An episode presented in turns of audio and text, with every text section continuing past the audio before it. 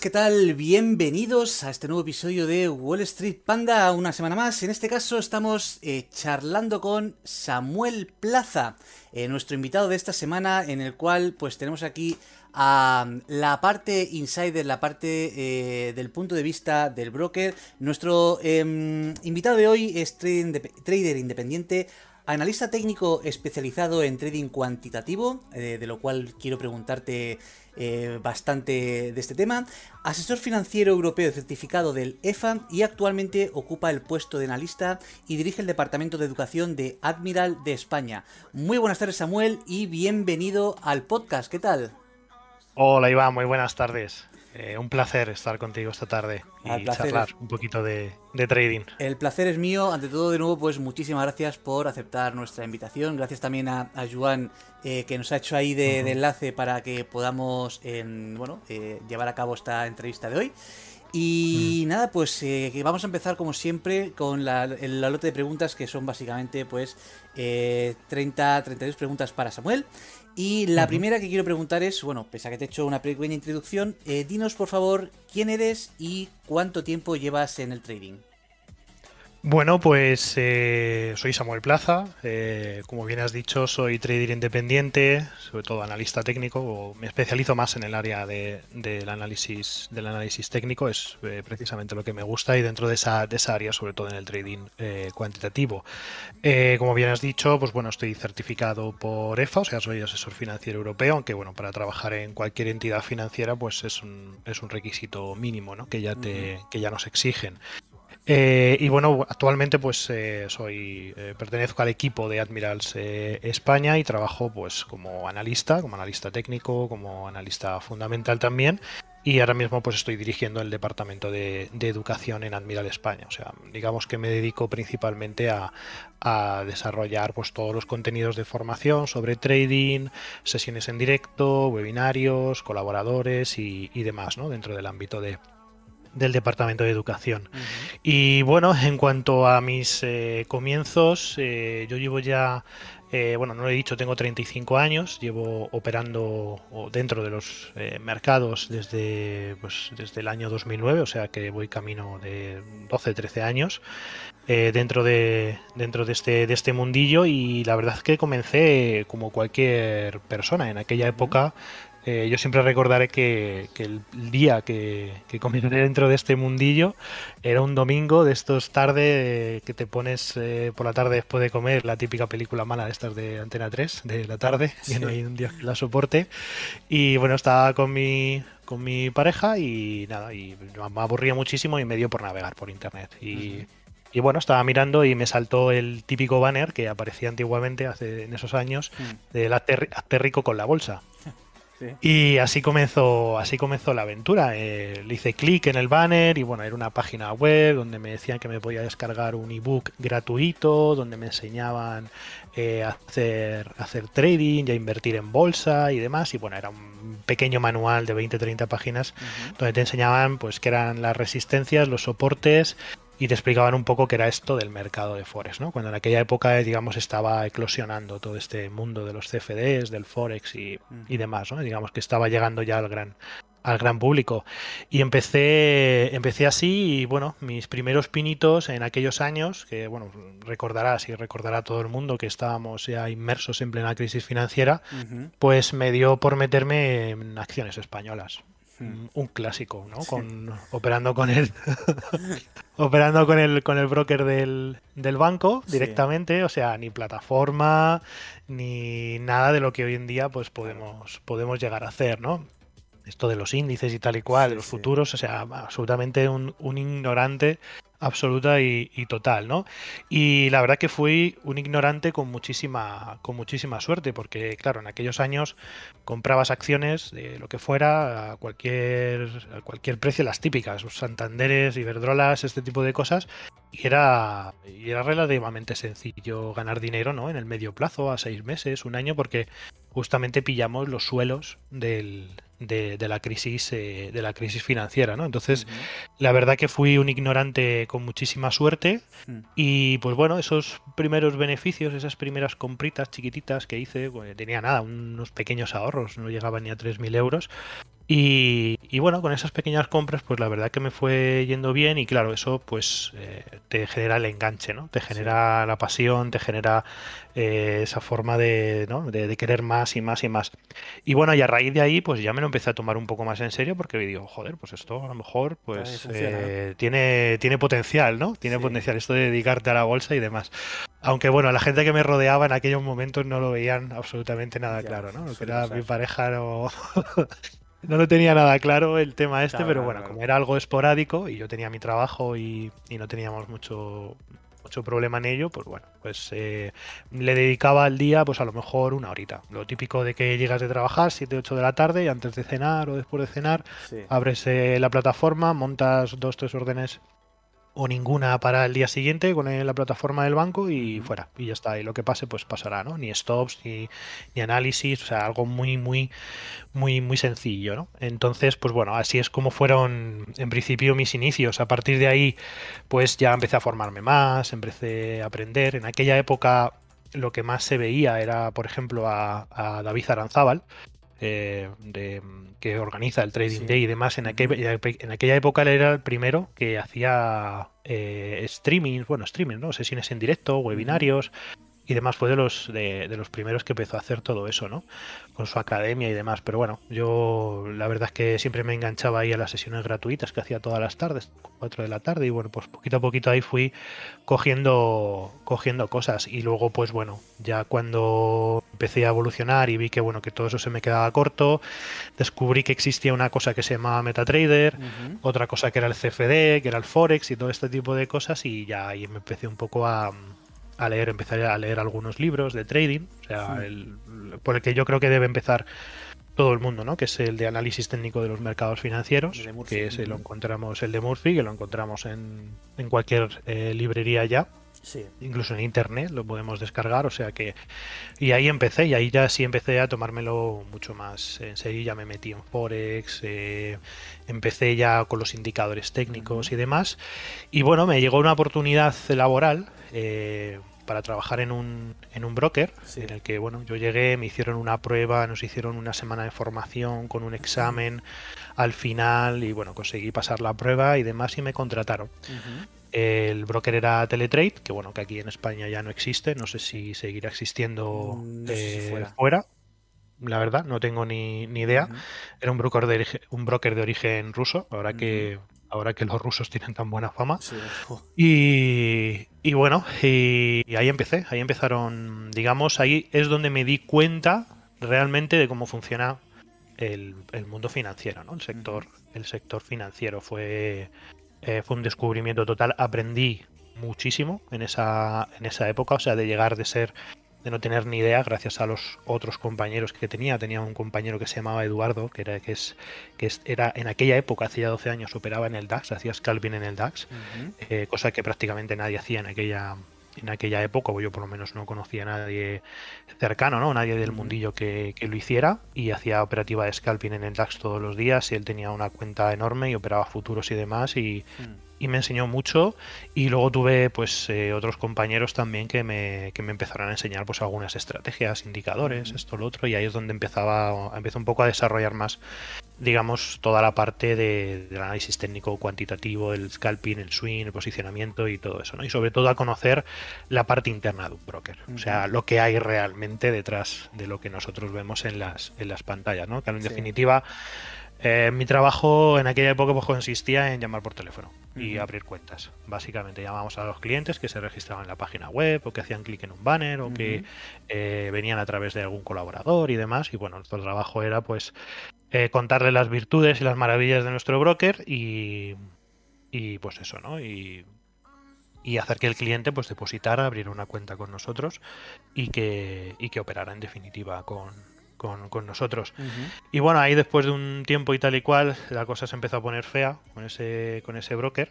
Eh, no me gustó nada algunas cosas que se hicieron internamente y bueno, la verdad es que ahí pues decidí la, tomamos la decisión de marcharnos directamente, yo y un compañero eh, con el que a día de hoy pues todavía colaboro y he sido socio de él y demás en otros proyectos y de ahí pasamos a GKFX, que imagino que ese broker ya sí mucha más gente lo, lo conocerá.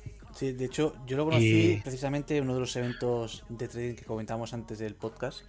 Eh, en este caso iban de la mano de, José Luis y Andrés de En Bolsa y en ese, día, en ese año pues los patrocinaban. No sé si continuarán o no, pero bueno, estaban ahí. Pues sí, sí, perdona, disculpa. Y cuéntanos, ¿cómo sigue la cosa? Sí, nada, y pues bueno, ahí en GKFX era lo mismo, ya llamar por teléfono.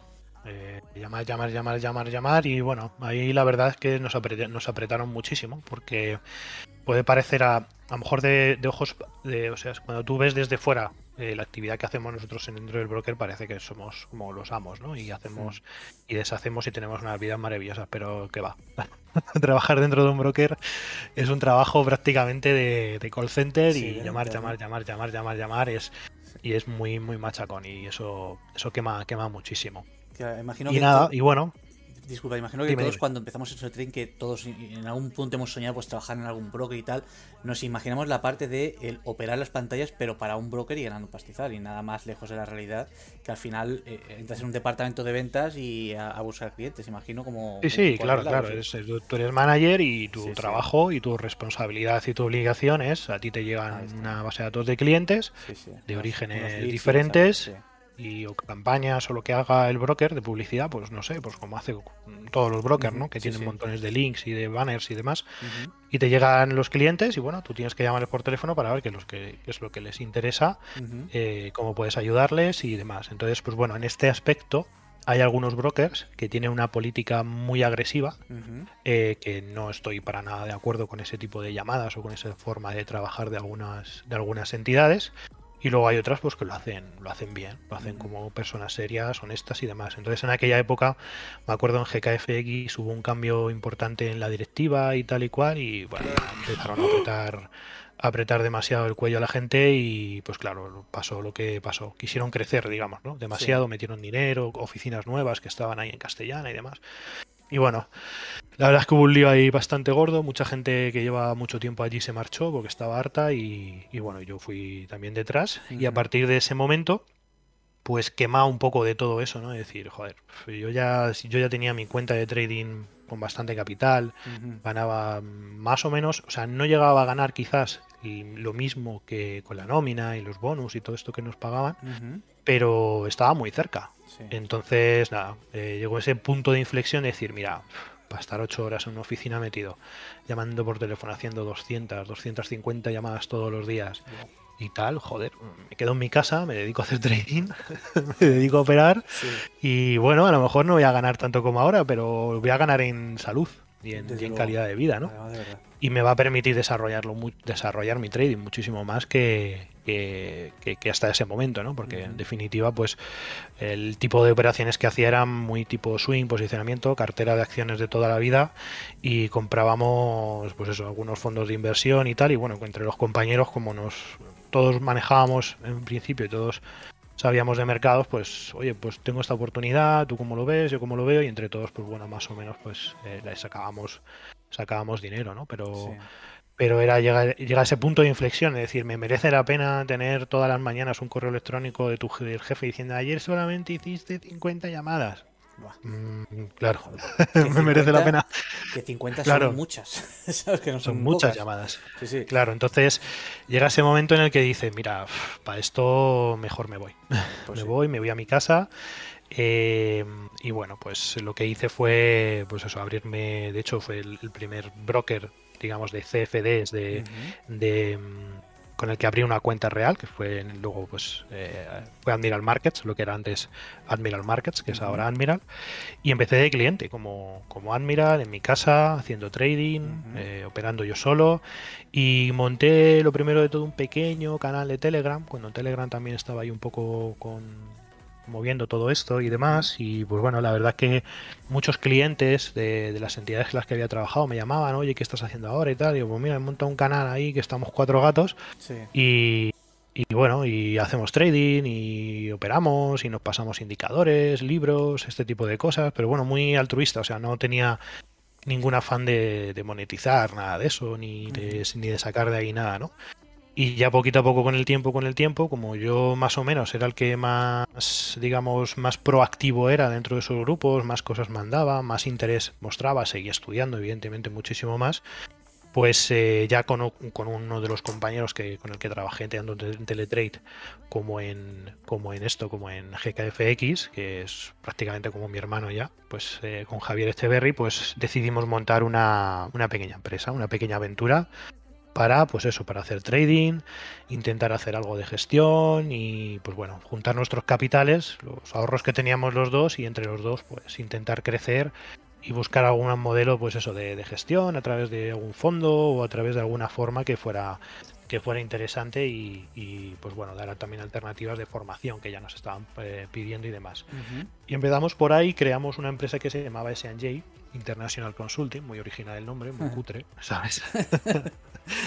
bastante, bastante cutre y pues bueno, pues nada, empezamos con ese pequeño proyecto, la verdad es que fue bien, conocimos muchísima gente y ahí es donde empezamos eh, a colaborar con, con Admiral. O sea, empecé como colaborador directo de Admiral y pues bueno, mi trabajo era como un externo, un IB, lo que se conoce como un IB, y, yo llevaba clientes a, gente pues bueno, que se quería abrir cuenta y demás, pues bueno, pues oye, yo opero con este broker, mi capital lo tengo aquí, es lo que ves todos los días, pues oye, si quieres operar como lo hago yo o en el mismo broker que lo hago yo, pues aquí tienes la opción. Y evidentemente pues Admiral en aquella época, porque eh, estamos hablando de todavía que las normativas de MIFID y demás todavía mm. estaban bastante laxas en ese aspecto, los apalancamientos y demás.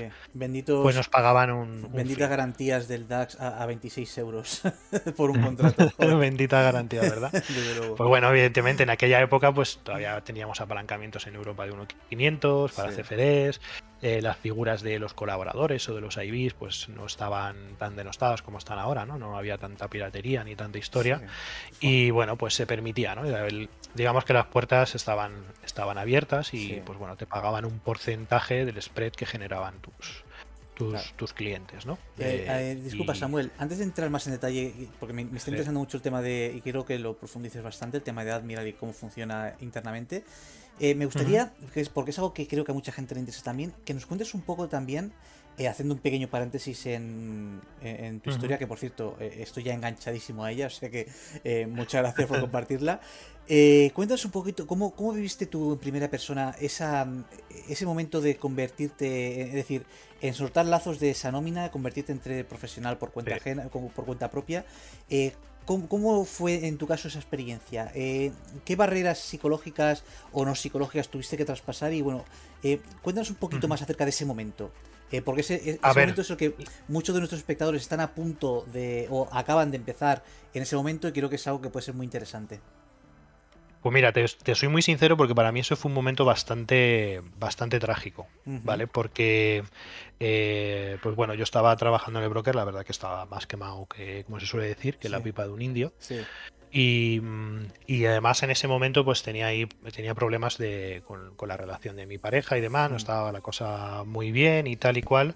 Y bueno, yo estaba ya casi decidido a dar el salto, dejar, dejar el broker, empezar, porque la verdad en ese en ese aspecto yo tuve suerte porque bueno, tenía ahorros, tenía una cuenta de trading ya bastante abultada con la que ganaba dinerito todos los meses y tal y cual.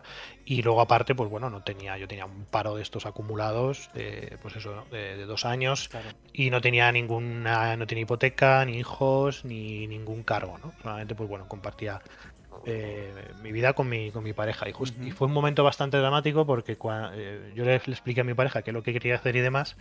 Y siempre recordaré lo que me dijo.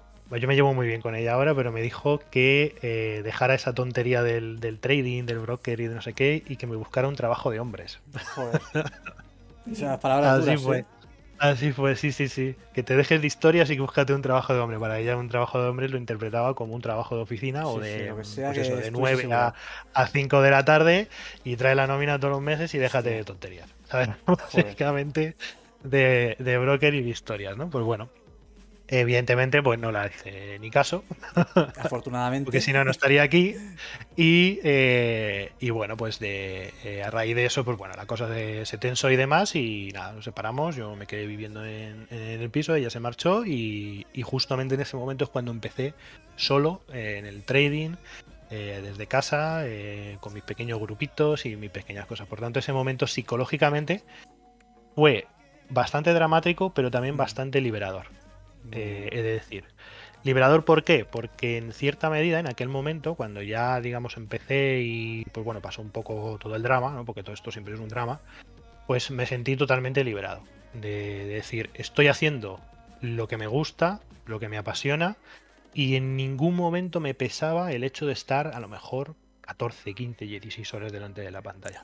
qué bien. O sea, y eso era todos los días. O sea, menos los fines de semana. Era una cosa, era, algo obsesivo. O sea, pero no obsesivo en el, desde el punto de vista de quiero operar, quiero tal, no sé qué. No, desde el punto de vista de la, de la investigación y del estudio. Para mí, el trading eh, me apasiona más y me gusta más la parte de la investigación, del mm. desarrollo, del por qué pasa esto, de por qué esto funciona de esta manera. O sea, soy muy, muy, muy friki en esos aspectos. Eh, por eso me encanta el trading cuantitativo. Y no tanto el operar, el venga a meter operaciones, compra, vende, compra, vende. Realmente yo no soy un, trader que haga muchas operaciones al día. De hecho, si hago una, ninguna, o a lo mejor me tiro dos o tres días sin, sin, sin operar y a mí no se me caen los anillos de nada y no soy ni más rentable ni menos rentable que otros, eh, que otros traders. Pero sí es verdad que la parte psicológica, ese salto, eh, fue por un lado fácil porque económicamente yo no tenía ninguna responsabilidad, porque evidentemente yo entiendo que una persona que por ejemplo tenga hijos, tenga una familia, tenga un trabajo, quizás tenga una serie de cargas económicas, una hipoteca, un préstamo, lo que sea, le puede resultar muy difícil dar ese salto al, mundo del, al mundo del trading directamente decir me quiero dedicar a esto. Pero yo en ese aspecto lo tenía fácil porque, ya te digo, tenía mis ahorros, eh, vivía de alquiler, no tenía un alquiler bajito, no era una mm. cosa importante, no tenía coche, no tenía créditos, ni hipoteca, ni hijos, ni pareja, o sea, era totalmente libre, ¿no? Y además tenía un paro acumulado de dos años. Y yo me tiré, pues eso, antes de empezar con el ser autónomo y tal y cual, pues aproveché todo eso para poder empezar, ¿no? Desde, desde cero. Y bueno, yo tenía un plan, en definitiva, y al final me creé como una especie de plan de empresa y decir, vale, esta aventura eh, puede salir bien o puede salir mal. Pero si sale mal, ¿cuánto tiempo puedo mantener mi, vida o mi forma de vida eh, con estos recursos que yo dispongo? ¿no? Y con más o menos haciendo un cálculo, pues de rentabilidad y demás y tal. Pues bueno, en el peor de los casos podía sobrevivir sin tener cero ingresos, o sea, con cero ingresos mensuales, podía sobrevivir y vivir tranquilamente un año y medio, teniendo ingresos y si las cosas salen bien, pues me podía tirar de tres, hay, plan, hay, un plan normal así, pues intermedio podíamos a tres años y luego otro a cinco años, ¿no? Entonces, eso psicológicamente a mí me ayudó mucho y, por eso realmente me, me lancé, ¿no? Por, ese, punto de inflexión, decir, joder, pues que echando números mm. me, me, sale a cuenta, ¿no? Ahora, eh, por el otro lado, pues sí, es verdad que, bueno, que fue, fue, un shock, fue un drama total. Pero bueno, muy liberador. Fue muy liberador también. Te entiendo perfectamente porque yo me encuentro ahora mismo en ese punto de inflexión en el cual eh, yo, además, también he estado trabajando en, finanzas, he estado trabajando en un fondo de inversión hasta hace 22 días y justo el 1 de marzo pues he empezado a estar por mi cuenta. Así que te entiendo perfectamente ese proceso. estoy viendo la diferencia es que en mi caso fue mi mujer la que me empujó a dejar el trabajo y lanzarme, así que en ese aspecto he tenido mucha, mucha suerte. Eh, vale, eh, gracias por este paréntesis que creo que ha sido bastante bueno, interesante para todos y eh, motivador ver que al final del túnel se ve algo de luz. Y nos comentabas antes que bueno, estabas iniciando ya pues tu experiencia ya como más colaborador en, en Admiral, ¿no? Entonces, Sí, sí, con mi proyecto personal, que, que, bueno, comenzamos como colaboradores de Admiral y la verdad que bueno, que todo bien, todo perfecto, fuimos creciendo poquito a poquito hasta que, pues bueno, ya la verdad que nos plantamos en un punto eh, muy interesante porque también nos ocurrió eh, con el tema del Brexit, eh, tuvimos un punto de inflexión ahí, tanto Javier como yo. Eh, nosotros, pues bueno, ya Javier y yo teníamos una serie de unas cuentas que estaban pues por encima de los 200.000 euros, más unos socios que teníamos independientes eh, nos aportaron también capital y estábamos pues eh, trabajando con dentro de lo que es el patrimonio de la sociedad que teníamos estructurada alrededor del medio millón de euros, ¿vale? Haciendo trading con CFDs. ¿Qué ocurrió? Que llegó el Brexit y bueno, tuvimos una serie de tuvimos una, teníamos una serie de operaciones en el DAX, eh, futuros del DAX, el largo, el día de antes, y pues bueno, porque pensábamos que esto del Brexit, pues no iba a salir, no, no iba a pasar nada. Eh, en principio teníamos nuestros stops bien colocados, pues bueno, pues oye, pues a ver qué pasa mañana. Ese día estuve el día del pre-Brexit y el día del Brexit fueron con 48 horas sin dormir, básicamente. Lo viví, lo viví. Porque cuando conocimos el resultado de las encuestas por la noche de madrugada, claro, el futuro del DAX estaba cerrado. Sí. Pues cuando abrió a las 8 de la mañana, pues ahí te puedes imaginar la sangría que nos hizo. Palmamos pues alrededor de los 20-25 mil euros en cuestión de 5 Wow. segundos. O sea, fue abrir, gap, pum, veintitantos mil. Bueno, salvando las Y distancias, además- yo, yo perdí la cuenta, nada más abrir el mercado, perdí la cuenta de ti, lógicamente, absolutamente nada que ver, cuenta de principiante, eh, en cuanto abrió Margin Call, porque también estaba posicionado precisamente en el DAX, así que te entiendo. O sea que esa fue una hostia de estas buenas, además que inmediatamente, porque no teníamos stops. Claro, no tienes Mm. stops, ves el gap, ves menos veintitantos mil euros y dices, ¿qué haces? Aguantamos, cerramos, aguantamos, cerramos, aguantamos, cerramos, aguantamos, cerramos, pum, cerramos, cerramos. Hemos cerrado mierda, he cerrado mierda. O sea, veintitantos mil euros, pues Wow. directamente en ese momento solté, bueno, reventé una taza contra la pared, el teclado, me fui al baño, allí solté todo lo que tenía que soltar. eh, y nada, y ya está. Y ahí me quedé como tres o cuatro días, eh, pues eso, muy... eh, bastante jodido, la verdad. Y ahí es cuando le vi las orejas al lobo. Ahí vi que, que, bueno, que sí, que se puede ganar dinero, que el trading mola, que puedes vivir de ello, que todo lo que tú quieras, pero que cuidadito, porque siempre a la vuelta de la esquina va a estar el mercado para, pues eso, para pegarte, para pegarte una buena colleja.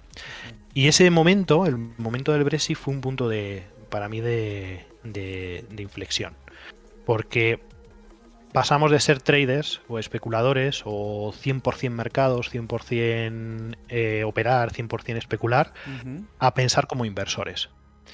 Y claro, cuando tú ya tienes una ya tienes una edad, ya tienes unas perspectivas y demás, no es lo mismo tener una, digamos, una mente como de- del que acaba de llegar, ¿no? Que quiere trading, que quiere especular, que quiere sacarse los 100, 200, 300 dólares en el momento, como cuando ya eh, te han pegado palos por todos los lados y piensas de otra manera. Entonces, a raíz de ese golpe, eh, conseguimos, hombre, recuperar par- gran parte de los de, de esas pérdidas con operaciones en el petróleo también por la crisis que hubo del petróleo en aquel momento y bueno, compramos en buenos puntos de entrada y tal y conseguimos eh, recuperar esa parte, ¿no? Tampoco fue una pérdida, mm, digamos, muy importante porque gestionábamos bastante capital, pero claro, yo era la primera hostia gorda, Claro. gorda que me pegaba así de repente. Claro, claro. Y entonces eso es como que o, o- o coges la señal que te está lanzando, eh, también la parte un poco psicológica, o, o espabilas en ese aspecto, Sí. o la hostia puede ser mucho más grande. Entonces ahí es como que saltaron todas las alarmas y tomamos la y tomamos la decisión que para mí ha sido más importante, ¿no? Es transformarnos de traders a inversores. Y a partir de ahí creamos una nueva eh, sociedad, des- deshicimos todas esas eh, todas esas cuentas, todas las posiciones, a los inversores les devolvimos eh, su capital más los rendimientos, nosotros nos quedamos con nuestro capital y creamos una nueva empresa que se llamaba Daico, que se llama Dai- Daico Markets, eh, que se dedica más al trading cuantitativo, al desarrollo de escáneres de mercado, formación y, y- y demás. Y aparte, en paralelo, sacamos la mayor parte del dinero que teníamos en las cuentas de trading, o sea, esto de operar con 100.000, 150.000 euros en una cuenta de CFDs, lo abandonamos y bueno, operamos en CFDs con 10, 15, 20.000 euros como mucho y, y ya está. Y el resto del dinero lo invertimos en inversión inmobiliaria. Muy bien. compramos compramos un par de un par de pisos eh, los seguimos teniendo arrendados y demás y bueno pues eh, vamos invirtiendo también en esa parte y luego pues inversiones alternativas. Temas de crowdfunding y ese tipo de cosas que, que nos gusta también y es eso no empezamos a tener una mentalidad un poco más de inversor o sea diversificar el patrimonio que estábamos utilizando exclusivamente para el trading a un, a un riesgo altísimo y a empezar a decir, bueno, una parte la vamos a poner aquí, otra parte la vamos a poner aquí y otra aquí, ¿no? Y que bueno, que si pierdes algo con el trading, que no te suponga todo tu, toda tu inversión, ¿no? Entonces eso, esa para mí fue una de las me- mejores lecciones que me llevé y lo que me generó también ese punto de inflexión, ¿no? Dejar de pensar como un puro especulador y empezar a pensar como, como más un inversor, ¿no? Y, la diversificación y la gestión de tu patrimonio por encima de cualquier eh, otro, otro concepto de, de- de trading. Y bueno, eso hasta ahora que después de la pandemia en 2000, en diciembre de 2020 Ujú. me contactaron eh, de Admiral, pues bueno, al tener muy buena relación con, Admiral, con, con, el director, con Juan Enrique, con Javier Plaza, con todo el equipo, desde hace muchos años, son ya casi ocho años colaborando, pues me dijeron, oye, tenemos una vacante para el puesto, para un nuevo departamento que estamos desarrollando de educación y de, y de análisis y demás. Y creemos que tu perfil pues es perfecto para lo que queremos, lo que queremos hacer. Y, bueno, eh, me metí en la aventura, me, separé un poco del tema de autónomos, porque esto también quema mucho. Llevaba ya, pues eso, más de 10 años de autónomo y esto pues también es un... quema mucho, ¿no? Y más aquí en España, que, voy a contar que no sepamos la mayoría, ¿no? Cuotas, seguros, proveedores, clientes, eh, de todo, ¿no? Problemas, página web. debo decirte que yo, yo vivo en Reino Unido y desde el punto de vista emprendedor esto es un poco paraíso. ya, te, contaré, si, aquí, montar empresa y emprender es una delicia. Hemos em, estado en alguna ocasión a punto de abrir sociedad en Londres o en Irlanda. Lo que pasa que, bueno, luego dices, es que tampoco. Mm, no sé si me, llega a terminar de interesar residiendo en España tener una sociedad en Londres, a Hombre, tributario. Si en España igual, lo interesante es abrirla en Estonia, que está, está la residencia electrónica para emprendedores, y eso creo ahora mismo es lo más lo mejor, o una mm. LLC en Estados Unidos, si lo que quieres es puramente digital. Em, una cosa que te quería preguntar, em, ya para antes de entrar más en detalle del tema de Admiral, es eh, lo que te comentaba antes, que mucha gente cuando empieza en el trading, pues sueña un poco en trabajar para un broker. Independientemente de, que los primeros trabajos pues, puedan ser un poco, bueno, menos, cuanto menos no, tan soñados, pero ¿qué crees que, cómo crees que debería formarse o qué debería, qué certificación debería obtener alguien que tenga eh, la intención de trabajar en un broker? A ver, a día de hoy eh, lo, que se está, lo que se está pidiendo, ¿de acuerdo? Para trabajar en un broker, pongamos soldado raso, ¿no? Manager de un broker, vas a llamar por teléfono, vas a hablar con clientes y pues bueno, pues vas a tener una relación, o sea, no vas a sentarte en una mesa de negociación y vas a, ni vas a hacer trading para clientes ni nada de esto, ¿no? Vas a llamar por teléfono y eso es tu trabajo.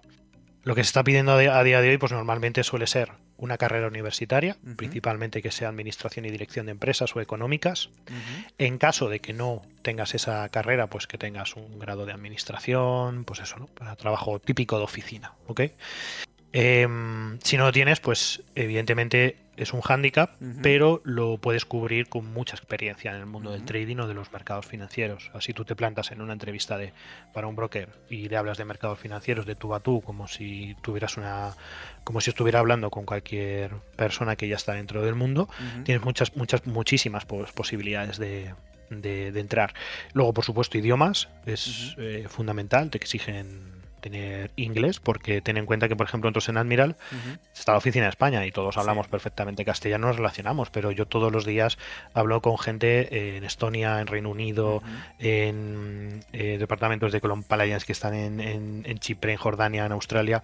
O sea, Admiral es una entidad global y el idioma que se utiliza es en inglés. Si tú no hablas inglés, pues evidentemente vas a tener muy difícil que puedas que puedas eh, que puedas entrar ¿no? en la en, en, en Admiral o en cualquier otro en otro broker entonces normalmente te piden experiencia en mercados financieros o sea que conozcas de lo, que vendes el producto que vendes en definitiva eh, idiomas y, luego también pues se valora la experiencia comercial ¿no? O sea, que tengas donde gente, que te sepas relacionar bien, que seas ágil eh, y que, bueno, pues que, que quieras aspirar, ¿no?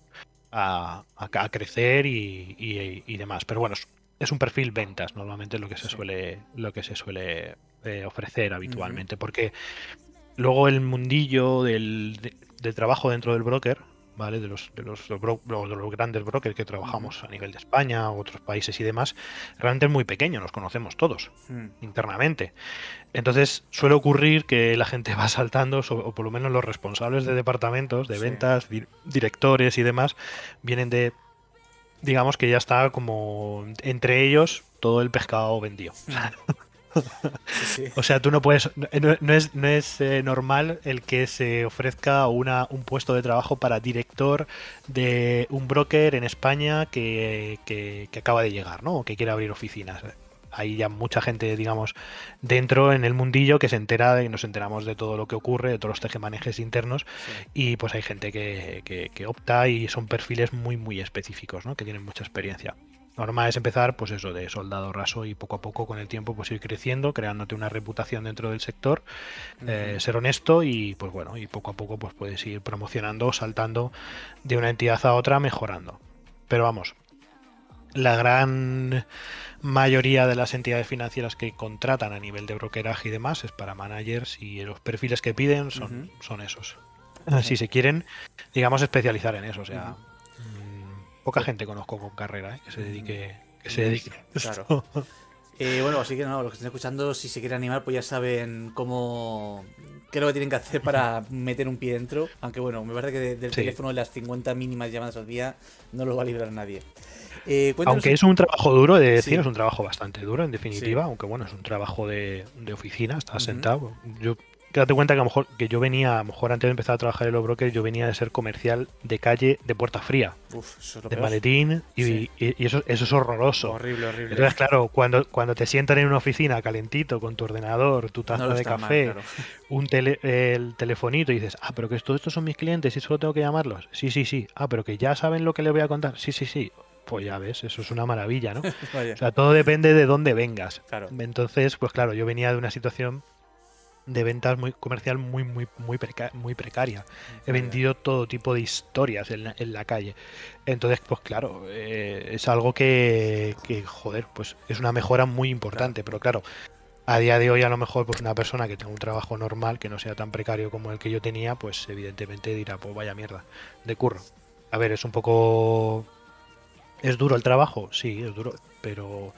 Eh, pero bueno, luego tiene sus recompensas y aprendes muchísimo aprendes muchísimo, muchísimo sobre mercados y sobre la parte, sobre la parte interna. Y conoces muchísima gente muy, muy interesante. Y eso también es muy, muy interesante, muy importante. Estupendo. Eh, antes de seguir, quiero hacer hincapié que tenemos aquí a Isabel Ortiz, que te saludaba desde chat de YouTube, eh, eh, que, te, manda In Love with Samuel, mi mm. Así que tienes aquí seguidores de tu comunidad.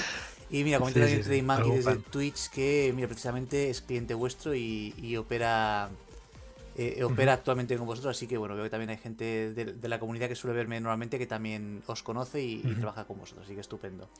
Eh, vale, otra cosa que te quería preguntar, eh, ¿qué papel juega la figura del analista técnico dentro de un broker como Admiral? O sea, tenéis un, un trading floor que se encarga de ejecutar órdenes en aquellos activos que estás analizando, que sugieres, o cómo funciona la cosa. No, a ver, la figura de analista técnico, ¿de acuerdo? Simplemente lo que es es una figura, pues precisamente eso de análisis. O sea, lo que hacemos es un análisis de los principales activos o de la situación que estamos viendo en los mercados y pues bueno, simplemente pues redactamos artículos y cuando hablamos con nuestros clientes pues les enviamos esos artículos o lo comunicamos a través de un seminario online, les explicamos pues un poco, digamos, cuál es la perspectiva que nosotros observamos en un activo en concreto, ¿de acuerdo? Pero aquí hay un aspecto muy muy importante y sobre todo y en Admiral eh, pretendemos respetarlo al 100%, que es que eh, nosotros como broker regulado, ¿vale? Por diferentes regulaciones, no tenemos eh, o tenemos prohibido eh, dar recomendaciones de compra o venta de cualquier activo financiero. O sea, yo te puedo decir, bueno, pues cuál es, eh, desde el punto de vista técnico, cuál es la situación actual del euro dólar y qué podría pasar en caso de romper un nivel de resistencia o un nivel de soporte, ¿de acuerdo?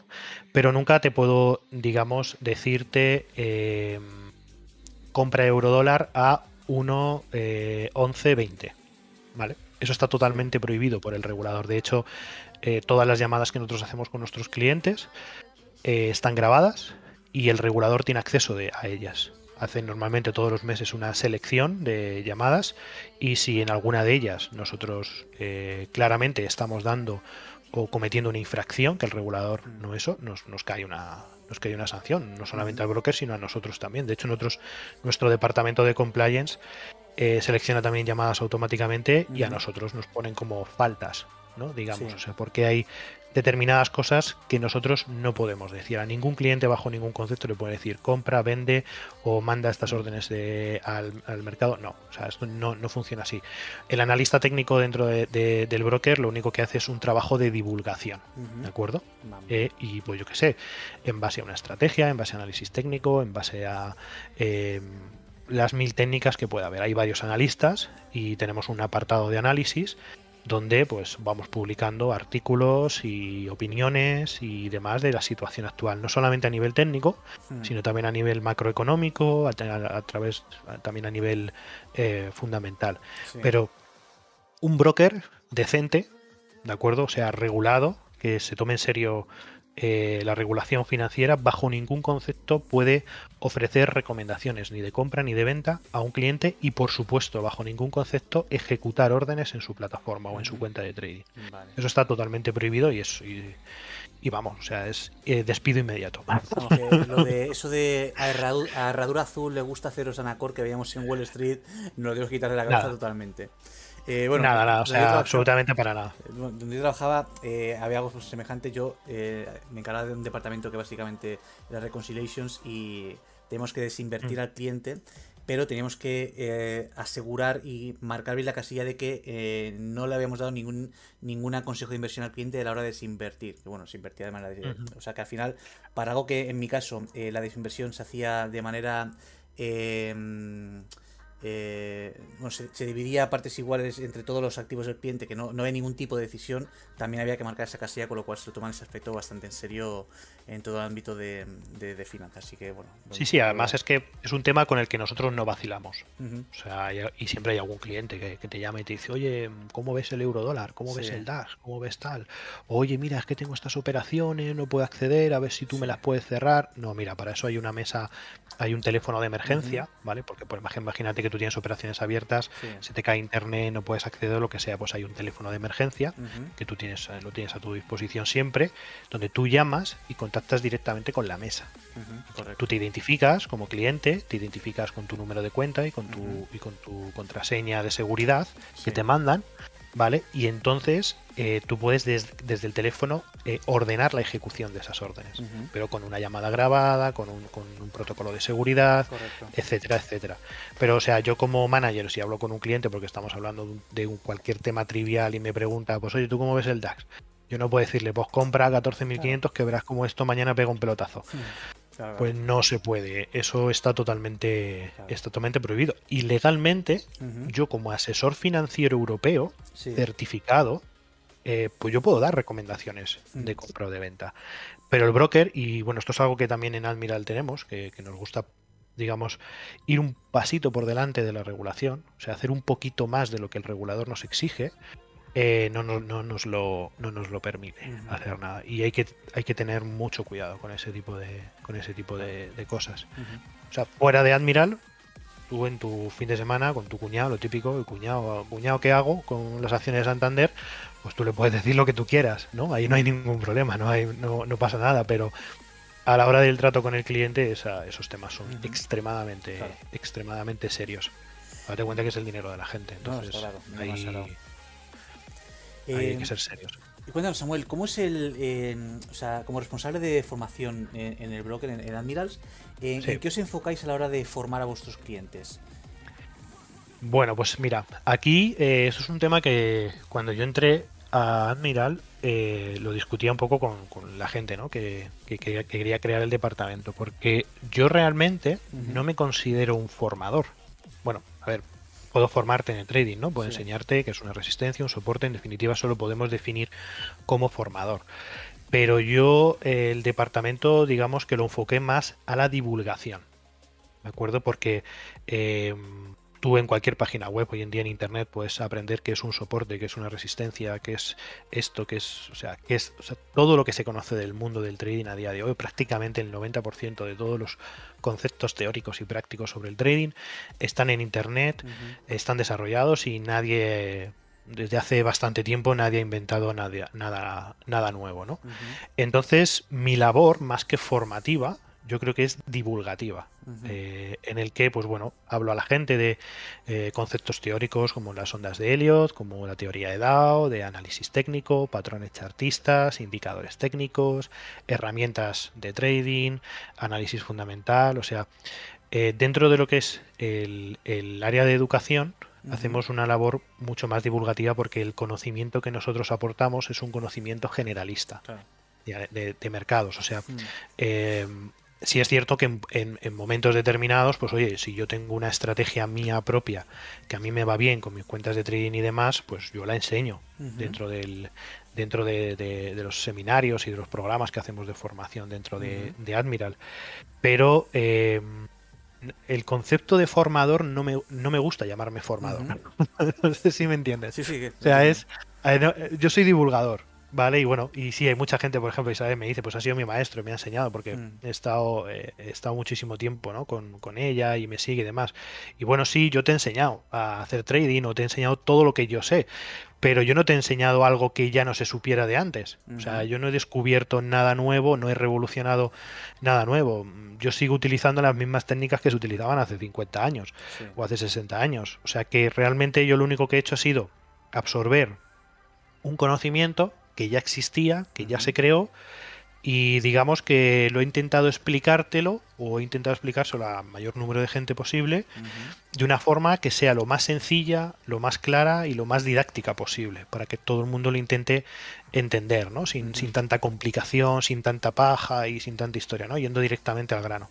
esa, en, esa parte, digamos, es en la que eh, más intentamos centrarnos en, en el área de formación de, de, Admiral. Y luego, pues, el desarrollo que tenemos ahora mismo, pues son programas de formación que son gratuitos, no cobramos absolutamente nada, esto luego si quieres discutimos, eh, la formación gratuita de pago, lo que sea. Nosotros en Admiral no, tenemos varios programas de formación, uno que se llama Forex Begin, para muy, muy iniciados en el mundo del trading. Si no sabes nada, absolutamente nada de esto, pues es un cursito de nueve lecciones muy cortitas. Luego tenemos otro que se llama Super Trader, eh, que bueno, que son 15 lecciones, también muy generalista, muy para iniciados. Y luego sí tenemos un programa de formación que ha sido premiado incluso muchos años como mejor programa de formación en España, que eh, se llama el Master de Trading de Admirals. Eh, también es completamente gratuito, solamente hay una exigencia de tener una cuenta real abierta y es muy bueno porque ahí han participado gente muy potente. Ah. Lo que hicimos fue coger traders conocidos de España, analistas reputados, eh, y que dieran un contenido en el que estuvieran especializados. Por ejemplo, tenemos el módulo de análisis técnico del máster, de las tres lecciones, las da, por ejemplo, David Galán, que imagino que lo conoces. Pues eh, es que mm, dar tres lecciones con David Galán es, es, la verdad que muy enriquecedor, ¿no? Entonces, eso lo tenemos. Luego, por ejemplo, el, módulo de, de, análisis fundamental lo desarrolla José Luis Cárpatos, que también es una eminencia en análisis Adoro, adoro a José Luis Cárpatos, saberlo con locura. He tenido suerte estar en tres de sus eh, ponencias y es que lo adoro mm. con locura, vamos. Y luego, pues bueno, tenemos mucha gente más, como por ejemplo Eduardo Bicho, está Juan Enrique Cadiñanos también, estoy yo. Bueno, eh, cogimos mucha gente, ¿vale? Dentro del sector que tenía cierta, que tiene mucha reputación. Y digamos que integramos un, un máster de trading que tiene tres niveles, básico, intermedio y, y avanzado. Y la verdad que tiene muchísimo éxito y la gente le encanta, pero de, y luego también tiene eh, muchas estrategias de trading.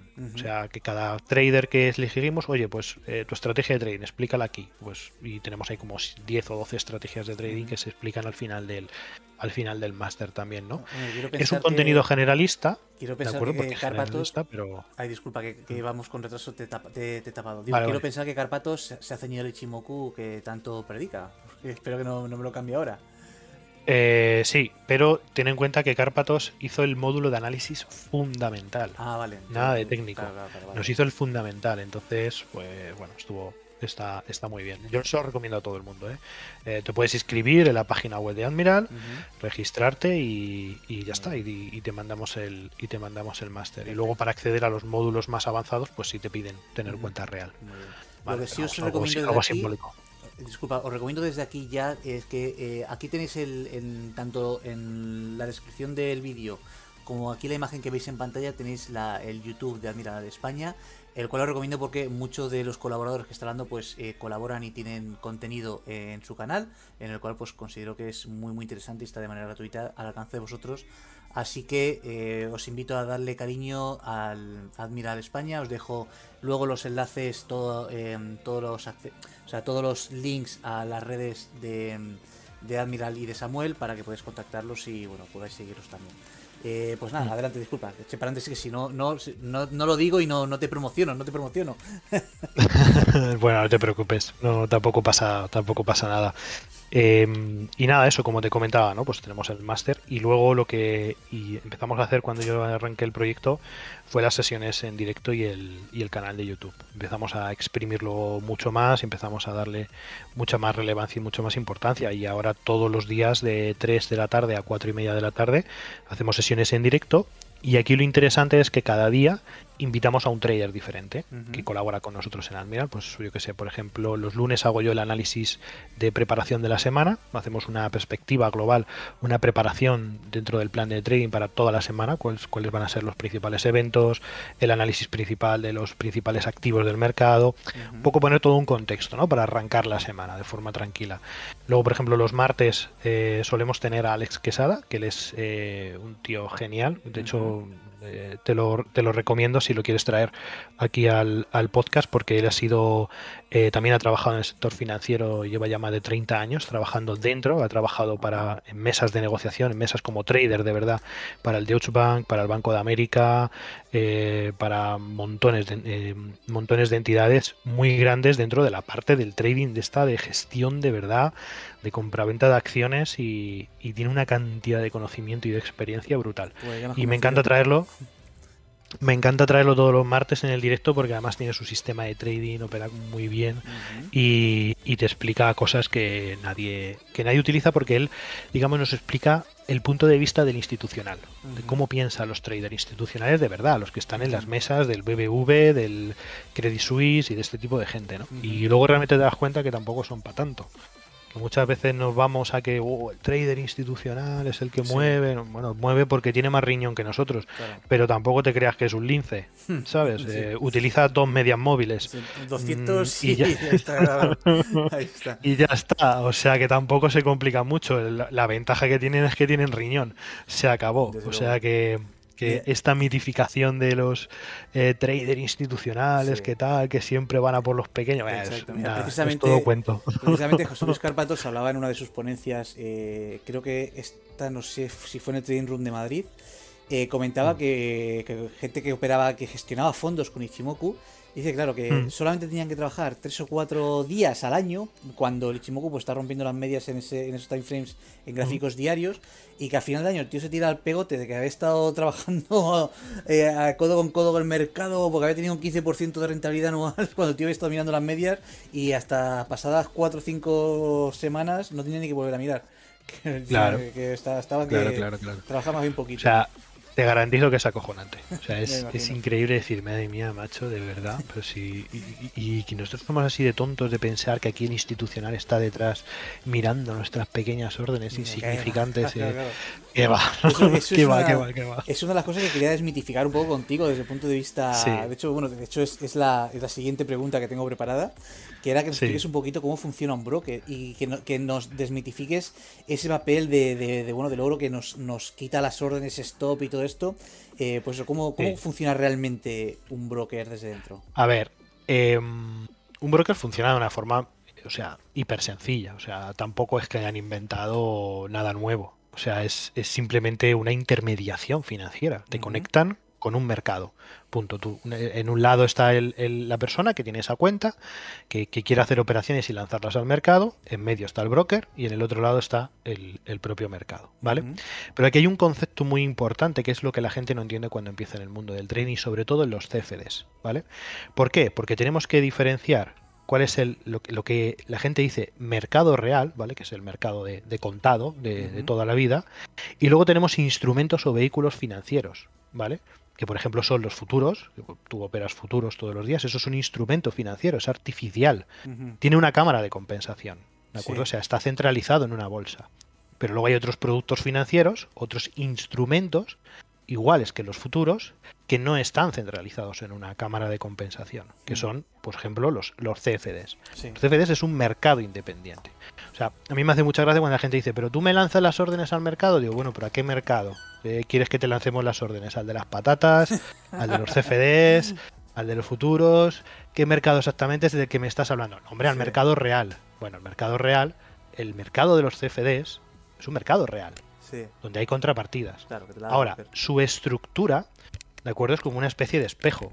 ¿De acuerdo? Tú tienes una cotización, que es la cotización, por ejemplo, del DAX, del contado del DAX o del futuro Mm. del DAX, y lo que se hace es que se crea un instrumento financiero artificial en paralelo y se le aporta liquidez para que personas puedan especular dentro de ese instrumento financiero. Entonces, el broker de CFDs de que todos conocemos, ¿de acuerdo? Hay dos tipos de broker, eh, lo que se conocen como los daily desk y los no daily desk.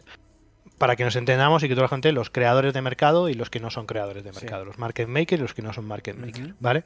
Si tú operas con un broker market maker, que no técnicamente tiene por qué ser negativo, ¿vale? Pero sí crea eh, un conflicto de intereses. ¿Por qué? Porque un broker creador de mercado, que es market maker, eh, lo que hace es que te da a ti la contrapartida, te da la liquidez de ese mercado que se ha creado para ese, para ese CFD. Sí. Eso puede generar, digamos, una, eh, un conflicto de intereses porque evidentemente el broker está operando en contra tuya. Claro. ¿Vale? ¿Y qué ocurre? Que si tú ganas, el broker pierde. Si tú, pier- eh, eh, si tú pierdes, el broker gana. Sí. Evidentemente, la cuenta de resultados del broker lo que le interesa es que cada vez sea más gorda, cada vez sea más grande. Por tanto, eh, no va a ponerle fácil al trader el ganar dinero con él.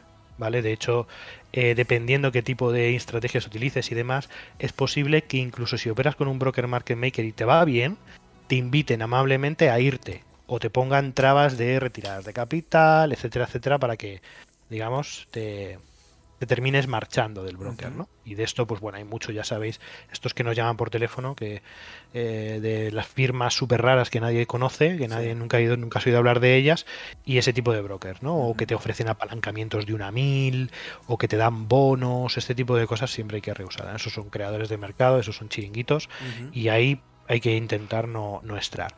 Y luego están los brokers no dealing desk, ¿vale? NDD, que son sin mesa de negociación, o sea, que no dan contrapartidas, son meros intermediarios Ajá. entre los clientes Sí. y los proveedores de lo que se definen como proveedores de liquidez, ¿vale? Entonces, en el caso, por ejemplo, de Admiral, que es un broker no dealing desk, no tenemos mesa de negociación, nos limitamos a transferir las órdenes de nuestros clientes al mercado de los CFDs.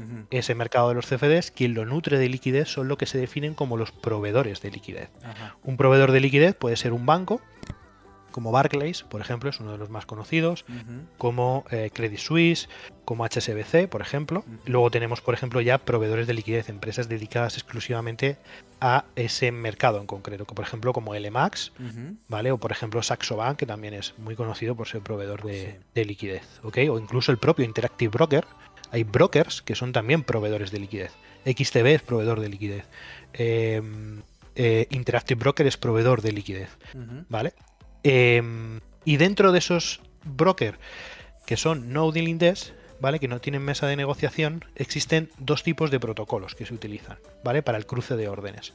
Uno es el STP, conocido como los brokers STPs, y los brokers ECN, ¿vale? Ujú. Para que entendamos la diferencia, eh, que es muy simple, es el broker STP ya tiene unas tarifas estandarizadas con los proveedores de liquidez que ha contratado, y el broker ECN lanza las órdenes como una especie de bolsa de liquidez y se genera una subasta con los diferentes proveedores, ¿de acuerdo? Y pues eso, el mejor precio es el que coge y en ese un broker ECN tiene una serie de ventajas y una serie de inconvenientes. Las, eh, las ventajas que son un poquito más económicos, los spreads son un poquito más bajos, pero puedes tener mayores deslizamientos, puedes tener requotes, ¿de acuerdo? O sea, que recotizaciones de, de entrada a mercado, ¿vale? Y eh, en principio, pues más o menos esas son las dos cosas eh, principales del broker ECN. Ujú. El STP es un poquito más caro, ¿de acuerdo? Que el- normalmente que el broker ECN, pero te garantizas que las órdenes entran instantáneas al mercado. Ujú. ¿Vale? O sea, eh, tú le das al botón y la transmisión de la orden, de ejecución de órdenes, son milisegundos. Es mucho más raro ves del- ver deslizamientos del precio, aunque también se pueden eh, producir. Y digamos es el protocolo más extendido y más seguro y más fiable para, para tanto clientes como, como, eh, como broker y como proveedores de liquidez. Es lo que más extendido está y es lo que más, digamos, se, se, se recomienda. Pero básicamente la diferencia entre un STP y un ECN es eso. STP ya tiene tarifas fijas, eh, digamos, contratadas con los proveedores de liquidez sobre todos los activos y el ECN va a subasta. Se acabó. Unos tienen sus ventajas, otros tienen sus inconvenientes el protocolo. ¿Recomendable? Pues yo prefiero STP, porque me garantiza que yo le doy al botón ¡pup! y me sale la compra. Antiguamente, hace 10 años, cuando yo operaba, a lo mejor nos tiramos 5 segundos hasta que me cogía un euro dólar. Joder. ¿Sabes? 5 segundos y te ponía la, plataforma MetaTrader y te, decía buscando cotización, buscando cotización, buscando o contrapartida y se podía tirar 5, 6, 7 segundos. y a veces te decía, pues no te la he cogido, porque al precio que tú quieres no hay, no hay liquidez. Y ya está, y te quedas, y te quedas sin orden. O eh, los spreads, eh, había unas horquillas brutales. Yo eh, me acuerdo que cuando Teletrade y GK, los spreads en euro dólar y eran competitivos, estaban a 3 puntos. Joder. A 3 puntos euro dólar. Era una barbaridad, ¿sabes? Entonces. Mucho, Yo recuerdo como Ducascope y el Evo, que era de lo más baratito que había, estaban a 1 2 céntimos. O sea. Bueno, claro, dos pips, perdón. Sí, a 0,10, eh, sí, sí, o un pip. Normalmente el euro dólar suele estar a un punto, a 0,8. Hay brokers ya que están a 0,6 y demás. Ahora, cuidado con el tema de las comisiones también. Por ejemplo, porque hay mucha gente, por ejemplo, que a nosotros nos dice, no, es que este broker no me cobra ni comisiones ni spread por hacer operaciones. Cuidado. No, hay nada gratis. Cuidado, porque si no pagas por el producto, es que tú eres el producto. Mira, te iba a decir exactamente la, misma frase. Te iba a decir exactamente esto. Sí, sí. Claro, porque esto es una realidad y esto ocurre, por ejemplo, con el broker famoso que hace esto, que es Robin Hood, que todo el mundo lo conoce. Él no cobra comisiones, no cobra nada, pero ¿qué hace? Vende la información de las transacciones de todos sus clientes a eh, hedge funds y a entidades financieras. O sea, esa información e información de lo que hacen los clientes, ¿de acuerdo? Se compra, tiene muchísimo valor. Y de hecho hay algunas herramientas ya que son públicas, eh, que son, de hecho yo hice un seminario hablando un poco de este tema, sobre indicadores de sentimiento contrario, que te publican el posicionamiento de los traders minoristas. Entonces, claro, ¿qué tienes que hacer? Todo lo contrario. Claro. de cómo se posiciona. Y es eh, lo podéis encontrar en la web de MyFXBook, que es esta web de auditoría de, cuentas. Ahí tiene un indicador que es de sentimiento de mercado. Pues lo que veáis, hacer todo lo contrario, vais, eh, vais a flipar. Y FXBlue, que también lo publica. Esas dos webs son las que utilizo. En mis inicios eh, utilicé mucho tiempo bueno, CMC y G. Y, hmm. me recuerdo haber visto precisamente sentimiento de mercado en, en CMC, con lo cual yo, sentimiento de mercado alcista, me metía largo y me pegaba unas hostias que, me ponían a andar y eh, tardé para ¿Sabes por qué? Porque la, porque la información que te estaba aportando ese, ese, ese dato o ese indicador es la información de los traders retail, de los traders minoristas, con cuenta real. Y, si partimos de la base de que el 85% pierde, claro. pues no, lo contrario. Exacto, de verdad. Eh, cuéntanos, Samuel, eh, me gustaría saber cómo habéis visto vosotros, eh, como vosotros como, como broker, eh, la irrupción en. Sobre todo, o sea, ¿cuál es la evolución de, los CFDs? Es más, sobre todo a partir de la irrupción de los micros en el mercado de futuro, las cuentas fondeadas y todo esto. ¿Os habéis tenido que adaptar de alguna manera? Eh, ¿Veis algún cambio en el futuro próximo en cuanto a los productos que vais a ofrecer para operar? Mm, cuéntanos, ¿cómo veis este sí. movimiento? Sí, a ver, eh, dentro de la entidad evidentemente somos súper, súper conscientes de que pues eh, normalmente eh, este mercado de, del trading, de especulación y demás va, por, va un poco por flujo de modas, ¿de acuerdo? O sea, yo me acuerdo que hace unos años tuvimos la moda de la acción del precio, todo el mundo tenía que hacer acción del precio, si no hacías acción del precio no sabes operar, ¿vale? luego otra época de que los indicadores, la famosa de ley de que los indicadores técnicos no valen para nada. Hmm. Bueno, pues, pues vale. Eh, ahora, por ejemplo, a la gente le está dando muy fuerte por el tema de market profile, de OFA, de análisis, análisis de análisis del volumen, etcétera, etcétera, ¿no? Em, claro, entonces todas esas cosas nosotros pues se la vamos intentando implementar poco a poco, introducir y demás, buscando herramientas, socios comerciales que aporten esas herramientas a nuestros clientes a través de algún acuerdo y, demás. Ahora bien, el tema de, por ejemplo, de las cuentas fondeadas, que de hecho yo llevo muy poquito tiempo eh, investigando un poco todo el tema de las cuentas fondeadas, me parece muy interesante, eh, pero realmente no, me puedo, no puedo hablarte con con propiedad eh, sobre el tema de las cuentas fondeadas. Pero Sí es verdad que nosotros en Admiral tenemos, de hecho, eh, un apartado ¿no? interno dentro de Admiral donde son nuevas ideas. Eh, y entran ideas muy locas y entran ideas muy coherentes. Y ahí normalmente nosotros desde aquí de la Oficina de España reportamos mucho eso. ¿no? Pues queremos herramientas de volumen, queremos herramientas para nuestros clientes, queremos herramientas de posibilidad de fondeo, queremos sistemas de copy trading, queremos que la gente pueda invertir en los traders buenos de Admiral todas estas cosas nosotros las vamos proponiendo y evidentemente hay que entender que, pues bueno, que un monstruo como Admiral, donde trabajan más de 6.000 personas, son eh, en más de 25 países y demás, mover y crear esa infraestructura para poder dar ese servicio a los clientes tarda, tarda tiempo. ¿no? Entonces, nuestro, nuestra, eh, digamos, eh, forma de maniobrar o nuestra posibilidad de maniobrar o de agilizar ese tipo de procesos pues es más lento de lo que a mí me gustaría. Porque a mí me encantaría mañana decir que tenemos cuentas fondeadas. Venga, todo el mundo a hacer cuentas fondeadas. Pero nosotros eso no podemos hacerlo. ¿De acuerdo? El tema de cuentas fondeadas, nosotros como broker, debido a nuestra regulación, no podemos hacerlo. Yo no te puedo pedir 300 euros para ponerte un capital X, ¿sabes? Porque nosotros no tenemos licencia de gestor de capitales. ¿Entiendes? O sea, nosotros somos broker. Nuestro trabajo es intermediar, broker. Yo te pongo la plataforma, yo te pongo la, infraestructura de servidores, yo te pongo la conexión al mercado. Luego, una empresa tercera que aporte capital, pues te puede cobrar, te puede decir, oye, mm, te cobro 300 euros por una prueba de trading eh, y si la superas te pongo 80 también encima de la mesa en una cuenta de trading para que tú lo gestiones. ¿Por qué? Porque tengo licencia de gestión de capitales y tú podrías gestionar ese capital dentro de mi entidad. ¿De acuerdo? Aparaguado, lo que se suele decir con un paraguas eh, legal, ¿no? Que al fin y al cabo eso son las cuentas de fondeo. Te dan un paraguas legal para poder gestionar ese capital. ¿No?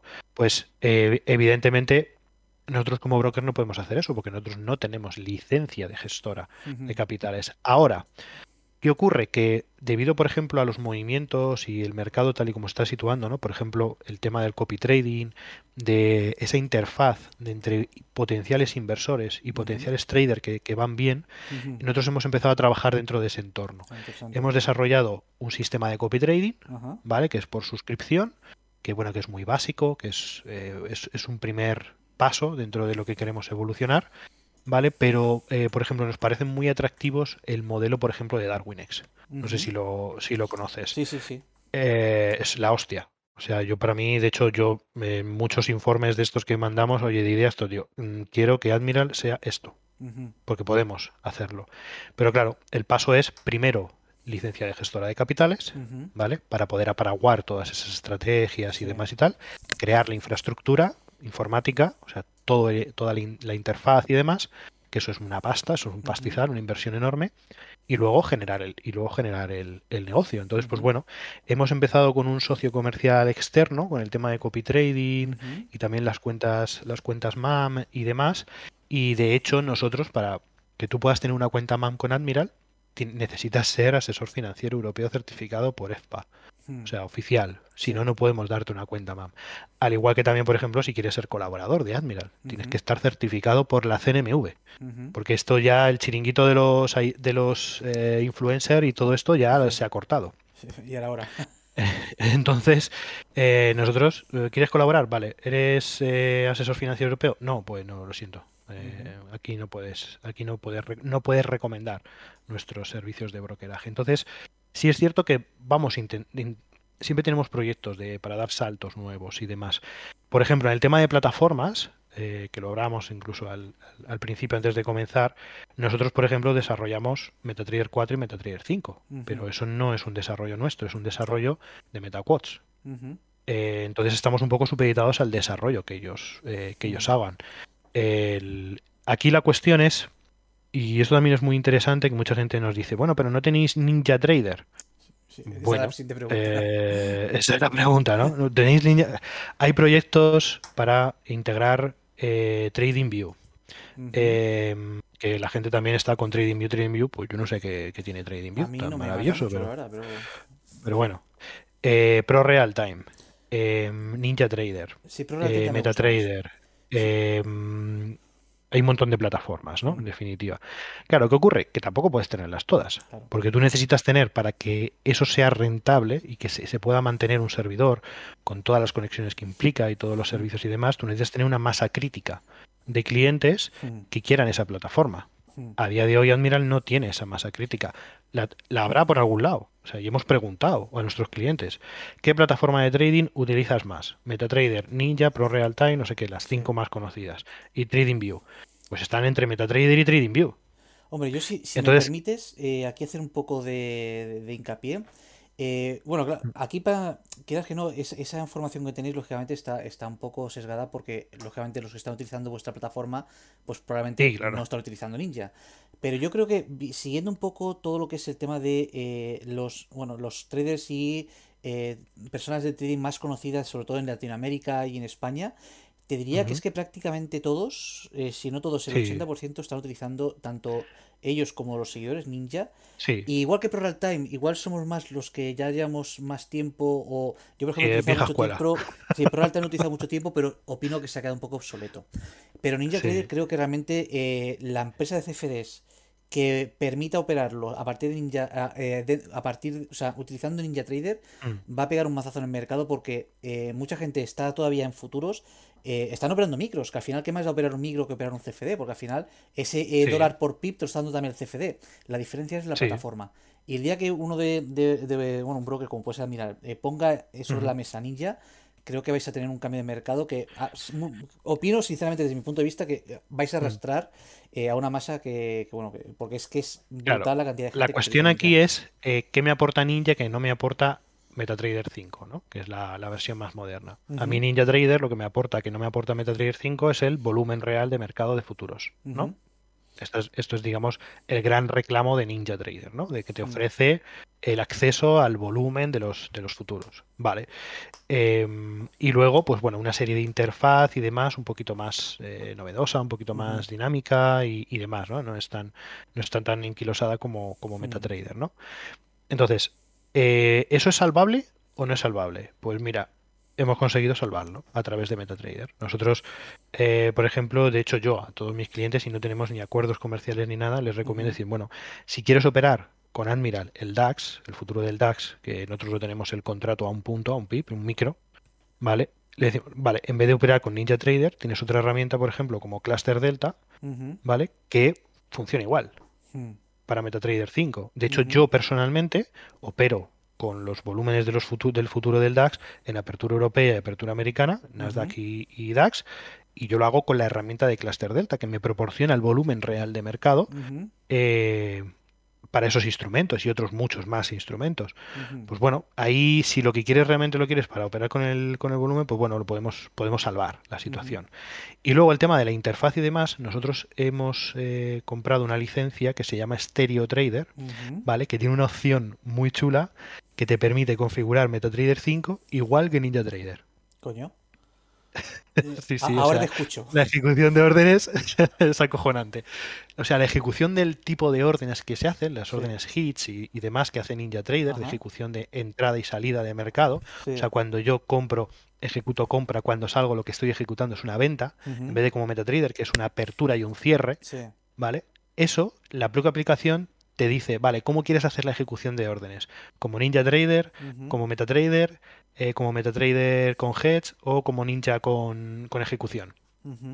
y te permite configurarlo de la misma, eh, de la misma manera. Incluso la, colocación de órdenes, esto que se utiliza mucho de, bueno, yo pincho aquí, aquí pongo el stop y aquí el profit, que es muy intuitivo, que es muy rápido, tiene la posibilidad de esa herramienta. Entonces, eh, optar a, llegar a, tener Ninja Trader coincido totalmente contigo y que eso sería un petardazo y arrastraríamos una cantidad de mercado eh, enorme y ojalá Admiral se tome en serio la posibilidad de, tener la plataforma de Ninja Trader en, en Admiral. O sea, ya te digo que yo me vengo. O sea, sería acojonante, ¿no? O sea, sería muy bueno. Eh, ahora, mientras tanto, mientras que eso, porque también hay que entender que las cosas de Palacio Normalmente van despacio. Ya estamos hablando, no estamos hablando de que, ala, venga, mañana te pongo Ninja Trader ahí para que tú puedas abrir tus cuentas de Admiral con ella. No, o sea, la interfaz y la parte del back office que hay que hacer ahí es acojonante. Aparte de llegar a un acuerdo con, el propio desarrollador. económico, Mm. porque eso hay que pagarlo. Y eso normalmente lo paga el broker, ¿no? Sí. Entonces, claro, eso también hay que tenerlo en cuenta. O sea, desde el punto de vista del cliente está bien, pero claro, luego tienes que pensar desde el punto de vista empresarial, que si interesa, si no interesa, si tenemos una masa crítica, si no, porque si nos va a generar pérdidas constantemente para darle esto a 20 clientes, pues oye, a lo mejor, pues de momento no estamos preparados para eso. Entonces, eso es un poco... Pero sí, sí, sí está. es- Todos esos temas están puestos encima de la mesa. No solamente el de Ninja, sino el que te he comentado antes, el de crear una gestora de capitales Sí. y para crear todas esas interfaz. Y, y la solución provisional que nosotros damos a gente que nos llama. Es que yo quiero Ninja. Bueno, mira, ¿qué te parece si te enseño una cosa para que se parezca mucho a Ninja? No es Ninja, pero se parece mucho. ¿Qué quieres? ¿Volumen de futuros? Mira, esta herramienta. Ujú. ¿Qué quieres? Eh, ¿Una plataforma de ejecución similar a la de Ninja? Porque tú cuando haces ejecución en Ninja estás acostumbrado a esto. Toma esta herramienta.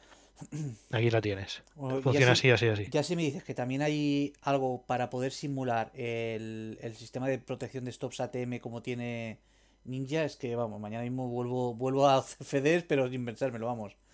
Eh, ¿A qué te refieres? ¿A O sea, ejecuciones de sí, stop? tú garantizado. en- en Nin- no, no, no garantizado, sino tú cuando haces una estrategia ATM puedes hacer que eh, puedes eh, programar eh, qué ocurrirá con esa posición. Es decir, pues cuando lleve eh, 50, tip- eh, 50 pips de positivo, quiero que el stop loss se ponga a 5 puntos en, en positivo. Y conforme vaya subiendo el precio, cada 5 tips que vaya subiendo 5 tips. Por... O sea, puedes hacer virguerías eh, Sí, para sí se puede hacer. Sí, pues joder. Sí, sí se puede hacer. De hecho, tengo un webinar Sí. en el canal de YouTube. O sea, tú buscas y pones Stereo Trader, ¿vale? O sea, eh, nos la soltaron y Stereo Trader, la herramienta, y a las dos semanas hice el webinario. O sea, y se nota que todavía no domino todas las posibilidades de la herramienta, ¿no? Sino que es un poco básico lo que, el lo que voy explicando, ¿no? Como algo introductorio.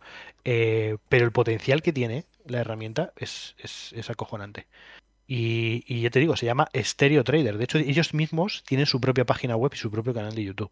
Buscas Stereo Trader en, en YouTube Pues y, ves cómo funciona la herramienta y todo el tipo de ejecuciones y programables. Sí, Puedes hacer virguerías. Me Incluso pregunta- puedes trabajar con trading algorítmico sí. sin programar desde esa propia herramienta dentro de MetaTrader. Pues no la conocí, la verdad que me está sonando muy interesante. Pregunta Sampera desde Twitch si esta herramienta es gratuita. Eh, sí, tenemos una licencia de demostración Ajá. que es, eh, que es totalmente gratuita. O sea, tú te abres una cuenta demo en Admiral ¿vale? Nos lo solicitas y nosotros te mandamos una demo para cuenta demo. Luego, si la quieres para cuenta real, eh, necesitas tener un depósito mínimo de 2.000 euros. O sea, es gratuito, Sí. ¿vale? Nosotros no cobramos nada por la herramienta. Eh, solo pedimos que el cliente tenga un depósito mínimo con nosotros de 2.000 euros. Vale. Está todo especificado en la página web de Admiral, en eh, la parte de plataformas, sí. pone Stereo Trader y ahí te lo, te lo explica. Y, y, de hecho, el- la propia en- empresa Stereo Trader, que es como se llama, que son los desarrolladores de esa herramienta, explican un montón de cosas en el canal de, en el canal de YouTube que tiene y hacen ejecución en directo y te explican todas las cosas y, y además está en inglés, porque son, son, in- son alemanes, creo, pero, pero vamos, que eh, es, es una cosa que yo siempre digo a la gente, digo, pues es que a mí me encanta MetaTrader.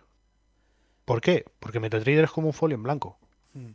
Te permite, gracias al código abierto, hacer lo que quieras. No, sí, en Entonces, efecto, sí. el nivel de programación y el nivel de desarrollo que está teniendo Mm, es brutal. Y sobre todo desde que crearon MetaTrader 5 con el código, con el nuevo código. ¿no? que es incluso mucho más abierto, mucho más interactivo. Y te permite hacer herramientas como esta, que yo replico el sistema de ejecución de órdenes de NinjaTrader en una herramienta. La instalo y opero, opero MetaTrader. No, pues esto lo, lo voy a, lo voy a investigar porque creo que es algo que le puede interesar mucho a, a la audiencia y le voy a echar un ojo porque incluso para eh, hacer un vídeo explicando esta herramienta que tenéis puede ser bastante interesante porque a mucha gente le puede interesar. Em, venga, continúo con las preguntitas porque, o sea, está siendo... Sí, se nos está, se nos está yendo de las manos. Sí, no, aparte, pero me está gustando porque hay alguna vez que, que he tenido que, que ir estirando ahí porque el invitado no suelta la prenda, pero hoy estoy disfrutando porque, hostia, me lo estás poniendo muy fácil en ese aspecto.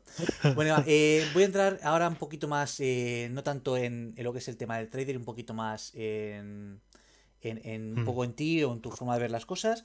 Eh, bueno, Sí. antes que nada, que me gustaría saber, eh, en- entrando en un terreno más operativo, ¿cómo te definirías a ti mismo como trader? Extremadamente conservador.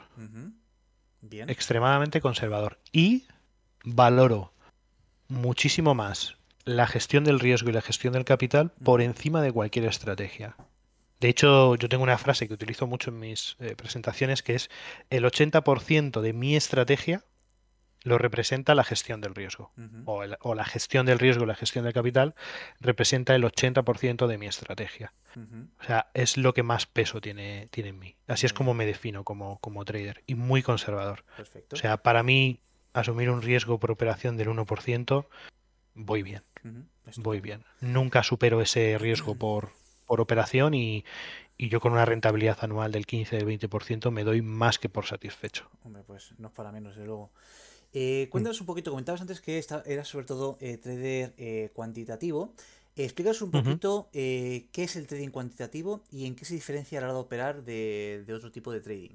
porque ahora mismo cuando pienso en trading cuantitativo, pues me viene a la, mente Jim Simons. Y bueno, pues cuéntanos un poquito de qué va esto del trading cuantitativo. Yo, bueno, a ver, no te, lo no te lo puedo explicar como Jim Simons, ¿vale? Porque eres un genio de este tema, ¿no? Yo te lo explico un poco eh, digamos, para que todo el mundo entienda más o menos que, eh, se entiende por trading cuantitativo, ¿vale? El trading cuantitativo simplemente, o por lo menos yo lo entiendo así, es el reconocimiento de patrones de comportamiento que se dan de forma constante en un mercado, en un activo o en lo que sea, y que em, al reconocer ese tipo de movimientos te da te genera una, lo que se define como una ineficiencia del mercado y hace que eso sea explotable. Eh, o sea, eh, o se pueda explotar eh, o se pueda monetizar, ¿de acuerdo? ponemos un ejemplo muy, muy claro, muy, muy sencillo, que este es el primer ejemplo que yo siempre utilizo para, ¿no? para ilustrar un poco este tema. por ejemplo, si tú y yo, Iván, hiciéramos una apuesta, ¿no? Y yo ahora te lanzo una apuesta muy sencilla y te digo, Iván, te apuesto 10 euros a que mañana eh, que no sé cuándo se levanta el sol, según mi reloj a las 7 y 16 minutos. Mm. Mañana a las 7 y 16 minutos de la mañana el sol no va a salir. ¿Vale? Tú me dices, este es gilipollas y quiere perder 10 euros, ¿no? Mm. Evidentemente. Pero ¿por qué sabes que el sol mañana por la mañana va a salir, como lo ha hecho todos los días? Porque la probabilidad estadística de que salga el sol, está demostrada, es del 100%. Tu experiencia en tu vida ha sido que todas las mañanas sale el sol. Sí. ¿Vale? Si a ti te llega alguien y te dice eh, que el sol mañana no va a salir, este está loco, este quiere perder dinero, ¿no? Pues el trading cuantitativo habla de eso, habla de la estadística. O sea, buscas un patrón de comportamiento en un mercado, en un gráfico, y explotas ese patrón de comportamiento que se repite constantemente. Evidentemente, en los mercados, ese tipo de patrones nunca se producen al 100% de los casos. ¿Vale? Mm. Siempre hay eh, fallos, siempre hay circunstancias, siempre hay momentos, ¿de acuerdo? Pero todo eso se puede medir, ¿de acuerdo? Ya depende un poco de lo la profundidad que tú le des a ese estudio, ¿ok? Pero el trading cuantitativo se basa en eso, en una configuración concreta, en un procedimiento concreto y cada vez que se produce ese momento concreto de mercado, tú tomas una decisión de compra o de venta y sabes que tienes una esperanza matemática positiva a tu favor. O operas con una esperanza matemática a, tu, a tu favor. ¿De acuerdo? Eso es el trading cuantitativo. Ahora, ahí ponte y busca patrones como un logo que se, que se comporten según tú esperas y que se obtenga la renta y que obtenga la rentabilidad que tú esperas. O sea, busca las ineficiencias del mercado. entiendo que pueden cambiar. Lo, haces tú manualmente, es decir, no, no, lo haces a través de ningún bot. Entiendo que lo haces tú como operador.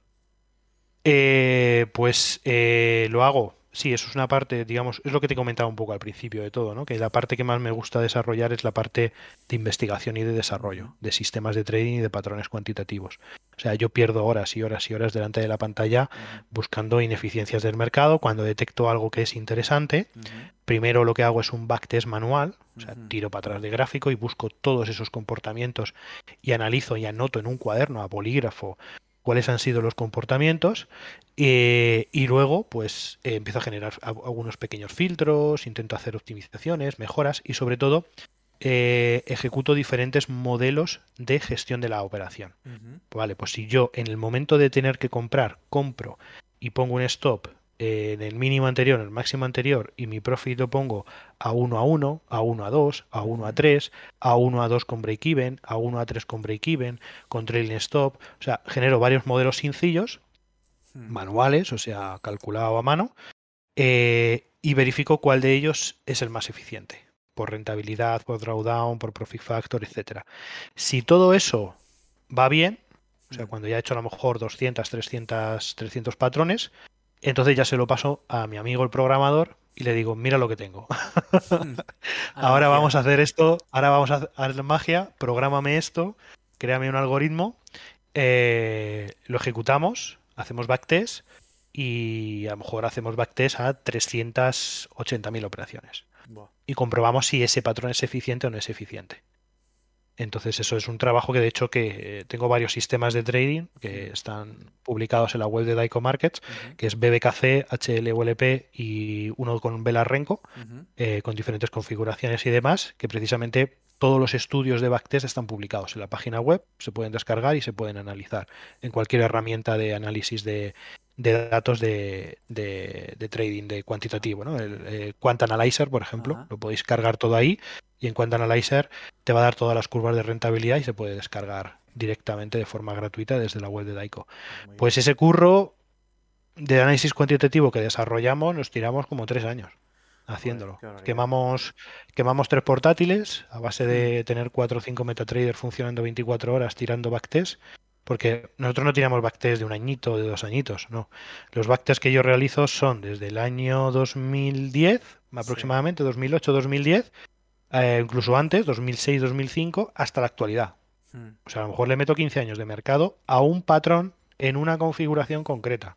Qué Y eso repetido y replicado a mm, 20 modelos o 30 modelos diferentes. ¿sabes? Entonces, es una currada enorme. A ver, lo hace toda la máquina. Tú solamente pones en los parámetros, creas el algoritmo una vez Hmm. y simplemente es, venga, que haga backtest. Y se tira ahí 24 horas haciendo backtest.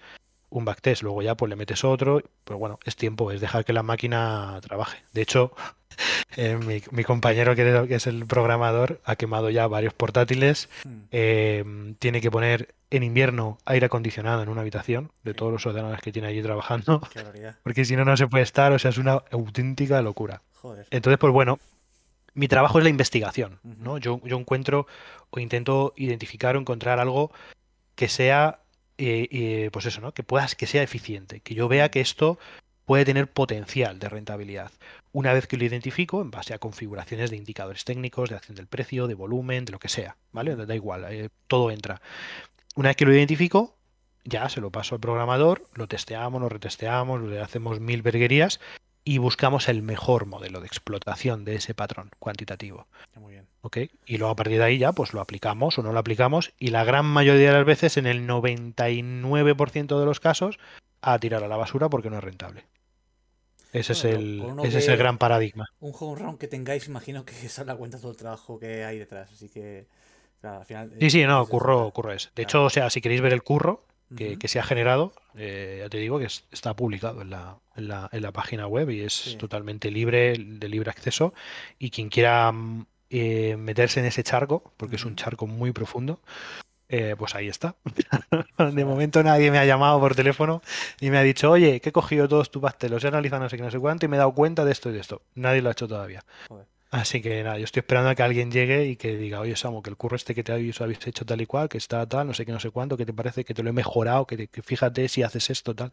Todavía no, me- no ha llegado nadie, pero bueno, tengo la esperanza de que algún día se, se llegue Bueno, a eso y que la peña se meta mucho más de lo que nos hemos, de lo que nos hemos metido nosotros. Vaya. Porque es bonito, ¿eh? O sea, No, no, no me me ha duda, o encantado. sea, eso segurísimo.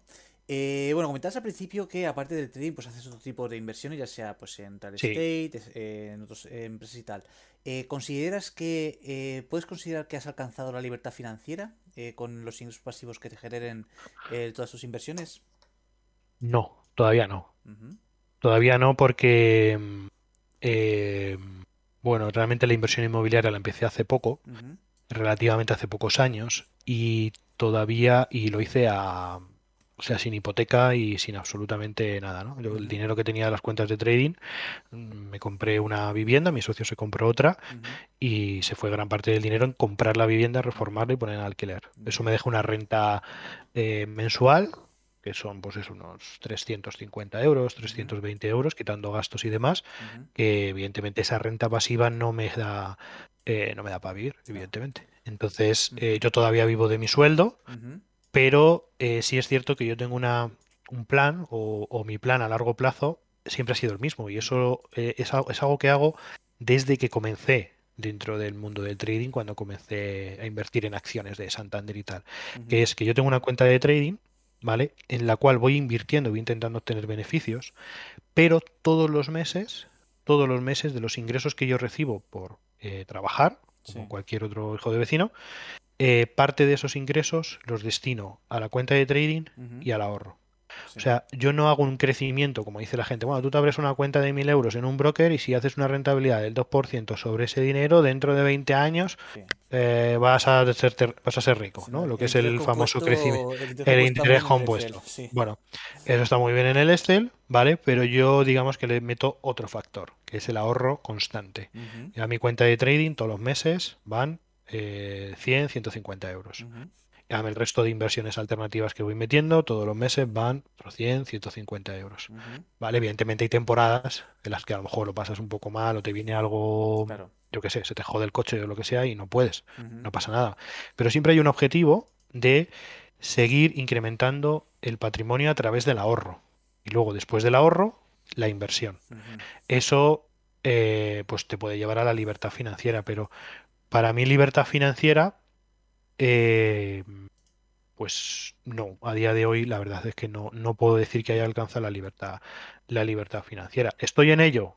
Pues sí, pero todavía no, no lo he alcanzado. O sea, tengo las bases bien construidas, las tengo claras y sé que pase lo que pase, tengo un plan B, que eso es muy importante. Para mí es más importante quizás tener el plan B más que buscar esa libertad financiera. O sea, yo si me despiden mañana de Admiral o pasa cualquier cosa, eh, tengo la posibilidad de seguir generando ingresos?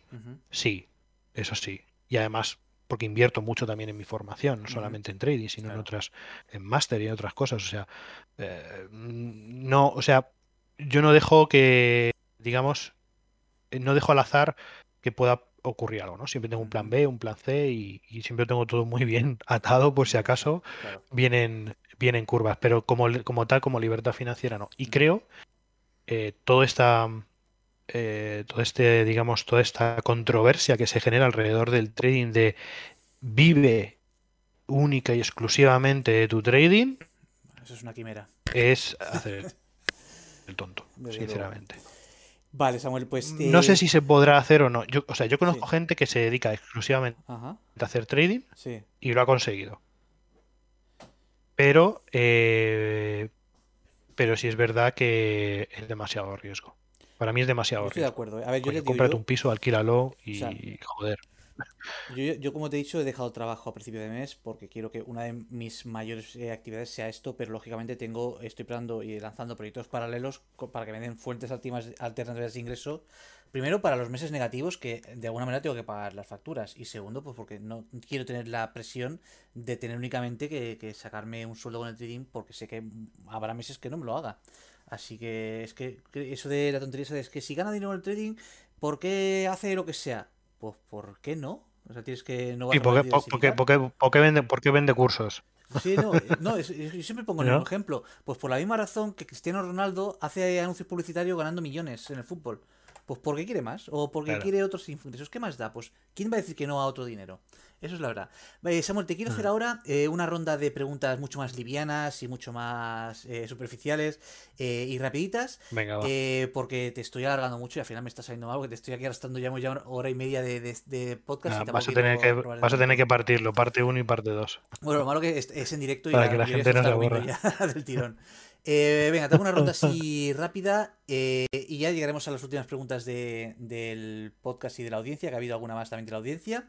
Y la siguiente. Eh, bueno, has comentado antes eh, un poco el libro que consideras imprescindible, pero bueno, cuéntanos cuál es tu libro favorito sobre trading, eh, qué libro consideras que es imprescindible para gente que quiera empezar. A ver, para gente que quiera empezar, por supuesto, análisis técnico de los mercados financieros de, John Murphy. Mi libro favorito, El arte de especular de José Luis Cava. Ese es mi libro favorito. Pero porque me encanta José Luis. Sí, también José Luis bueno, sigo a diario en sus pequeñas piedras buenísimas. Eh, perfecto. Eh, cuéntanos un poco cómo es el setup en el que trabajas. Eh, ¿Tienes un setup montado en casa? ¿Lo haces en la oficina, en las oficinas de Admiral? Cuéntanos un poco. Sí, yo tengo mi setup de casa, mi, mi setup personal, que bueno, que tengo un equipo eh, bastante potente, me gasté un pastizal, porque además soy muy friki con el tema, con el tema informático. Y a raíz de todo, de utilizar todos los eh, sistemas automáticos que te he comentado y demás, pues me petaba el ordenador. Y dije, pues mira, ya no se me va a bloquear más MetaTrader en la vida. Y ahora mismo pues tengo un equipo, tengo una MD, eh, que es de 12 núcleos, aunque va a 24 hilos, con 3,5 gigahercios. Eh, de RAM voy a, 32 gigas, eh, pues bueno, una tarjeta gráfica, una, GT de estas bastante potentes, aunque ya tiene bastantes, bastantes años, sistema operativo Windows, o sea, un PC, un clónico de toda la vida. Y luego en cuanto a setup, eh, de hecho en Instagram creo que he publicado algunas, hay, alguna imagen de mi setup, es, tengo una pantalla LG, ¿vale? que es, es un 4 en 1, son cuatro pantallas en uno, ah, que está de puta madre eh, y que, bueno, pues es una pantalla de 42 pulgadas, pero no tiene el pixelado de la, de la pantalla de televisión, sino es de, es de monitor de PC.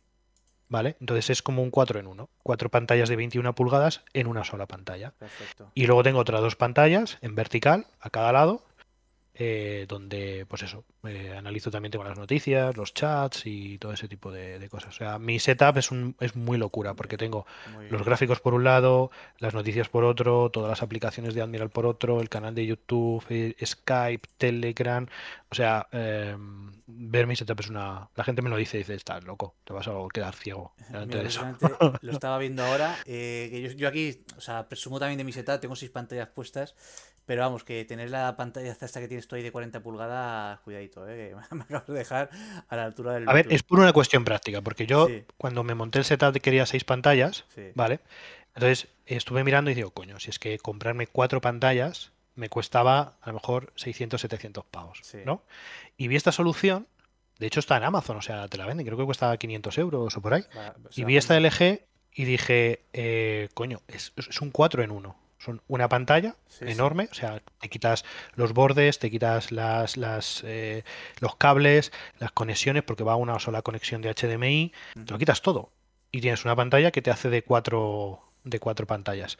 Y luego tengo otras dos, que eran los que yo utilizaba antes, que dije, y bueno, ¿y esto qué hago con ello? Pues en vertical. La puse a cada lado, parecen dos orejas, salen a la, a la grande y lo tengo en vertical. Y así es como así es como trabajo en casa. Luego tengo mi cam, mi teclado era un Logitech, el más sencillo de todos. El ratón de cable de Logitech, el óptico más sencillito de todos, que es el que mejor funciona, y mis cascos y mis auriculares, unos Schneider de estos que cuestan 30 pavos, pero que van mm, de puta madre. o sea, no. Os dejaré. O sea, ese es mi setup. Os dejaré también en la descripción el acceso a Instagram de, Samuel para que podáis seguirle también y darle mucho apoyo y cariño. Eh, y venga, paso. Lo único que creo que la foto que estoy viendo no es la que comentas de la oreja, porque la que veo estoy viendo en, pantalla sí que sale la pantalla de 40 pulgadas, pero la otra todavía la tienes en horizontal. Ah, bueno, claro, es que esa es, eh, esa era un poquito más antigua. Vale, vale, vale. Ahí tenía todavía el portátil montado. Muy bien. Eh, pues venga, vamos a pasar al siguiente. Eh, eh, tema de. Eh, estas preguntas las hacemos siempre a todos los invitados. Y es que, ¿cuál consideras que es tu película favorita relacionada con la bolsa? Mi película favorita relacionada con la bolsa. A ver, em, me encanta la de. Eh, ¿Cómo se llama? Big Short, es en castellano. La gran apuesta. Para mí esa es la de las mejores películas que existen de, de trading y demás. Y luego hay otra que fue, que es, eh, no es muy conocida, esta que, es justamente el día de antes de la quiebra de Lehman Brothers, que está los representada. días de Lehman Brothers. Sí. Eh, está ese y luego Margin eh, Call, que es básicamente Margin Call. Margin Call. Sí, sí. Margin Call, esa me, gustó mucho. Bueno, luego de risas, el lobo de Wall Street, pues evidentemente también. Pero más que películas, tengo una serie que es la serie de Billions. Billions, sí, también sale que me, es, que me encanta, me encanta esa serie. Me, encanta, me enganché al momento. Joder, a mí me encanta, o sea, eh, creo que esa película es, es, imprescindible a cualquier persona que haga trading. Y mira que eh, tengo un, mi compañero con el que suelo hacer también bastantes streams y tal, que se llama Xavi. Eh, no sé por qué, el primer capítulo no le gustó y no tiene narices a que vea el segundo y el tío no se ha querido enganchar. También es que es un poco troll y tozudo, pero es la única persona que conozco que ha empezado a hacer la serie y no le acabo de gustar. Pero a mí de luego me enganchó, pero, pero vamos. Joder, pues eh, es, que es un pepinazo. y Suits, muy, muy buena. Eh, que está en Netflix también, es una, serie buenísima. que cualquier persona que le guste el mundo de negocios, dinero, tiene que verla, la de Suits. Hay, hay otra serie que hace, no este actor que es, que es negro, que, que, es, que va sobre la bolsa, Ajá. pero en los años 80, y Ah, son operadores. Eh, no me acuerdo cómo se llamaba, está en, Netf- está en Netflix, no es ¿qué muy conocida tampoco. Pues esta no la conozco yo. Eh, el protagonista es, es un actor bastante conocido, es, es negro y luego hay otra protagonista también que también es negociadora, o sea, montan un negocio de brokeraje de estos de los 80, Anda. de, de, pues eso, de, de mover millones y tal y cual, y esa es buenísima también, es muy buena, es un rollo como el lobo de Wall Street, Sí. pero hecho serie, pero como más inteligente, más guay, Buah, pues y tienen por ahí típico prototipo de, de, de trader de aquellos años, el judío que Sí. se busca la vida, el, el negro este que siempre la lía en la bolsa, pues eso, cocaína, Lamborghini, ya sabes, todo este tipo de cosas. Ah, pues Es esta muy buena. No, no me acuerdo del nombre. Ah, pues la buscaré, la buscaré. Es Stitch Series en Netflix que la tengo que ver. Vale. Mm, pues Eh, te la, digo, la dejo aquí anotada. Eh, vale. Eh, pa, pa, pa, eh, cuéntanos un poco cómo te preparas de cara a la sesión. ¿Hace- ¿Tienes algún ritual? ¿Te pones tú algo de meditación? ¿Haces ejercicio? Cuéntanos. ¿Qué es lo que haces antes de empezar Mira, a pues eh, te cuento. eh, tú- hace unos años tuvimos un problema, ¿vale? Porque, claro, te pasas 14 horas delante de la pantalla Sí. y eso físicamente y, y, mm, por temas de salud empezó a afectarme Claro. mucho. O sea, llegué a, llegué a engordar y muchísimo y llegué a pesar casi 125 kilos. O sea, un Ya puto ves. salvaje. Te entiendo. Entonces, eh, tuve un punto de inflexión, ¿vale? A raíz de que también a mi compañero, pues bueno, le, le diagnosticaron un cáncer, un precáncer, digamos, y tal y cual, y los dos nos pusimos las pilas. Inventamos un término muy curioso que se llama health trading, Ajá. ¿vale? De hecho, íbamos a montar una historia en rodeado un poco con el método de health trading y demás. Y es, digamos, aplicar una vida lo más sana posible Sí. eh, dedicándote al, al- al trading. O sea, esto de 14 horas sentada delante de la pantalla, olvídate. Eso, eso no es viable. Vaya. Eh, y bueno, eh, en definitiva se trata un poco de vida, comida muy sana, comer muy bien, hacer deporte, o sea, ponerte el deporte como una obligación más dentro de tu trading. Sí. O sea, mm, si tú operas de 10 a 12 de la mañana, de 12 a 1 al gimnasio, o a caminar, o tu bici, o lo que tú quieras. Pero tienes que hacerlo igual que hacer tu plan de trading Correcto. o hacer tus operaciones en el DAX. Pues, O sea, ponértelo eh, como una tarea dentro de tu plan de trading, el, el hacer deporte. Y eh, a mí la verdad que hacer deporte me desestresa muchísimo. Yo termino de currar a las seis y media, a las siete de la tarde, me voy al gimnasio, si no es natación es una cosa, si no es la otra, y eso me, me da muchísima energía para el día siguiente. Y por las mañanas, cuando me pongo a operar o cuando empiezo a trabajar y demás, la verdad es que es bastante sencillo. Como tengo la posibilidad de, de currar desde casa, de teletrabajar, pues la verdad que no tengo problema. Me levanto temprano, me ducho, eh, me pongo mi café tranquilamente, mm, en paz, Mm. noticias, ves un poco de tele mientras que desayuno y demás, tranquilamente. Mm. Mirar móvil un poco, enterarte de qué es lo que pasa en el mundo. eh, y luego, pues eh, nada, me siento delante del ordenador, si hago un poco de, no sé si es meditación o mindfulness o esta chorrada que la gente eh, habla, ¿no? Yo simplemente eh, cierro los ojos y pienso solamente en mi respiración. Respiro para arriba, para abajo, para arriba, para abajo, hago una serie de respiraciones durante 5 minutos, 10 minutos y, y ya está. Y es silencio absoluto y respirar. Y solamente escuchar mi respiración. Hay gente que me dice, no, eso es mindfulness, no, eso es meditación, no, eso es... No, no sé lo que es, pero a mí me va de puta madre. Pues. Y a partir de ahí, eh, pues ya me venga, vamos, DAX, Mambo. Y bueno, depende, hay días que no lo puedo hacer por, por temas personales y demás y tal, pero, pero vamos, intento siempre, siempre hacer eso. Y poco más. Muy Y tampoco nada más. Vida sana, o sea, comida, sobre todo comer sano, moverte, moverte, hacer mucho ejercicio porque estamos todo el día sentados. Y bueno, unas pequeñas respiraciones y demás para mentalizarte, concentrarte y, y estar focalizado en lo que tienes que hacer. Muy, Em, quería preguntarte también, eh, ¿tenéis pensado en el término cercano organizar algún tipo de torneo como los que hacían XTV antiguamente o algún torneo de trading como los que se suelen ver eh, últimamente Los, en Instagram? los hacemos. Normalmente los hacemos. ¿Los hacéis? Ah, Eh, de hecho, sí, en, en Admiral hacemos torneos de, hacemos torneos de trading, tanto en cuentas reales como en cuentas de demostración, ¿vale? Y luego, pues bueno, hay premios y todo este tipo de, de cosas eh, y, y demás, ¿no? Ah, Entonces, eh, todos los años, como mínimo, hacemos uno. pero está proyectado el hacer al menos uno cada seis meses o uno cada tres meses, dependiendo un poco de la carga de trabajo que tengamos. Entonces sí, o sea, torneos hacemos y haremos muchos más torneos. De hecho, normalmente es la revista Trader Magazine la que patrocina nuestros torneos ah, siempre. Y luego también importante que vamos a empezar con los eventos presenciales. que es una cosa que dejamos. Es una cosa que dejamos eh, cuando vino todo el rollo de la pandemia y, y, lo vamos a retomar ya porque de hecho eh, ayer estuvimos haciendo el montaje de las oficinas y demás de para volver la semana que viene ya a trabajar a las oficinas. Sí. eso es algo que yo, yo en los primeros años, sobre todo desde el año 2012 al 2016, fui un friki que me, comía todos los eventos, ya sea el Trading Room de Madrid, el Bolsalia, el, Barcelona Trading Point, asistía a todos y me encantaban. Porque hay un momento que te rodeabas de otros frikis como tú, que les encanta hablar de la bolsa, que no se cansan de hablar de bolsa.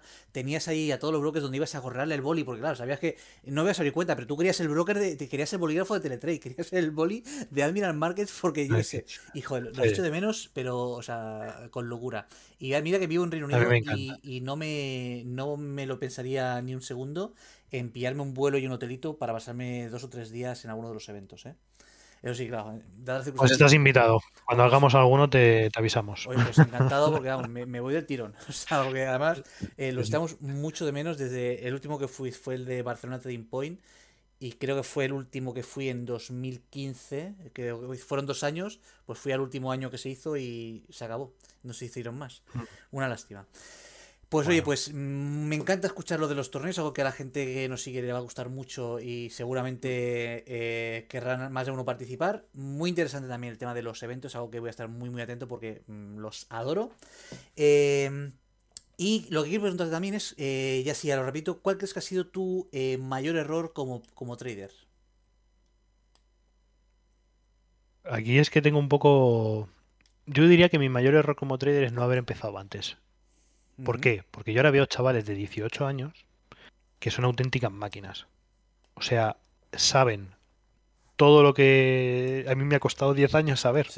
Y eso me da mucha rabia porque o haber nacido más tarde, ¿no? para poder tener, eh, digamos, el, lo que tenemos a día de, de, hoy de información sobre trading, ¿no? Porque, claro, esto, o sea, hace 10 años esto de market profile, del volumen, de no sé qué, bueno, o sea, eh, es que no tiene, bueno, tú que empezaste más o menos en aquella época, es que el, mundo del trading de, de, de aquella época y ya no te digo más atrás, ¿no? Que yo hablo con gente de 40, de 50, de 60 años que hace trading y tal y cual y me dice, pero vosotros no sabéis lo que es ahora esto del trading, cómo ha evolucionado. O sea, nosotros éramos de periódicos, que veíamos las cotizaciones en el periódico y comprábamos, llamábamos al banco y comprábamos de un día para otro. Hmm. Y, no teníamos plataformas, veíamos las cotizaciones que publicaban en los periódicos.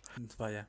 O sea, imagínate, ¿no? Pues, no sé, mi mayor error posiblemente haya sido eso, no haber empezado antes o no habérmelo tomado eh, todo lo serio que me lo debería haber eh, tomado. Creo que perdí mucho tiempo. Muy bien. También. y mira que le he dado caña. ¿eh? Buena manera de verlo. Pero que yo siempre me, siempre me hago la misma reflexión esta de que siempre digo, jo, si tuviese 20 años sabiendo lo que sé ahora, y luego pienso, ah, coño, ahora, ahora lo sé. Pues a ver qué narices hago con esta información dentro de 20 años. ¿Sabes lo que quiero decir? es verdad que siempre decimos, ¿qué hubiera hecho yo con 20 años sabiendo lo que sé ahora? Vale, sí, perfecto, pero ahora lo sabes. Vamos a aprovechar. O sea, que no pensemos tanto en lo que hubiera hecho antaño, sino vamos a hacerlo ahora. No, yo simplemente es eso, ¿no? O sea, eh, además yo he sido 100% autodidacta. Yo no pago un duro por una formación. Muy bien. A mí yo no pago ningún curso. Yo soy, eh, la formación tiene que ser free 100%. Eh, y más ahora, hoy en día, ¿no? A lo mejor hace 20 años donde no había nadie, llegaba uno y decía, coño, que vengo de Estados Unidos y mira lo que me han enseñado y que te cobre 3.000 pavos por lo que te han enseñado en Wall Street, pues oye, eh, está, está bien pagado. Pero hoy en día, hoy en día ya no hace falta todo eso. Porque... en España no pagues 3.000 euros, paga 30 por el libro, que es donde ha salido la información y andando. Claro, eso es, y, y, machácalo, ¿no?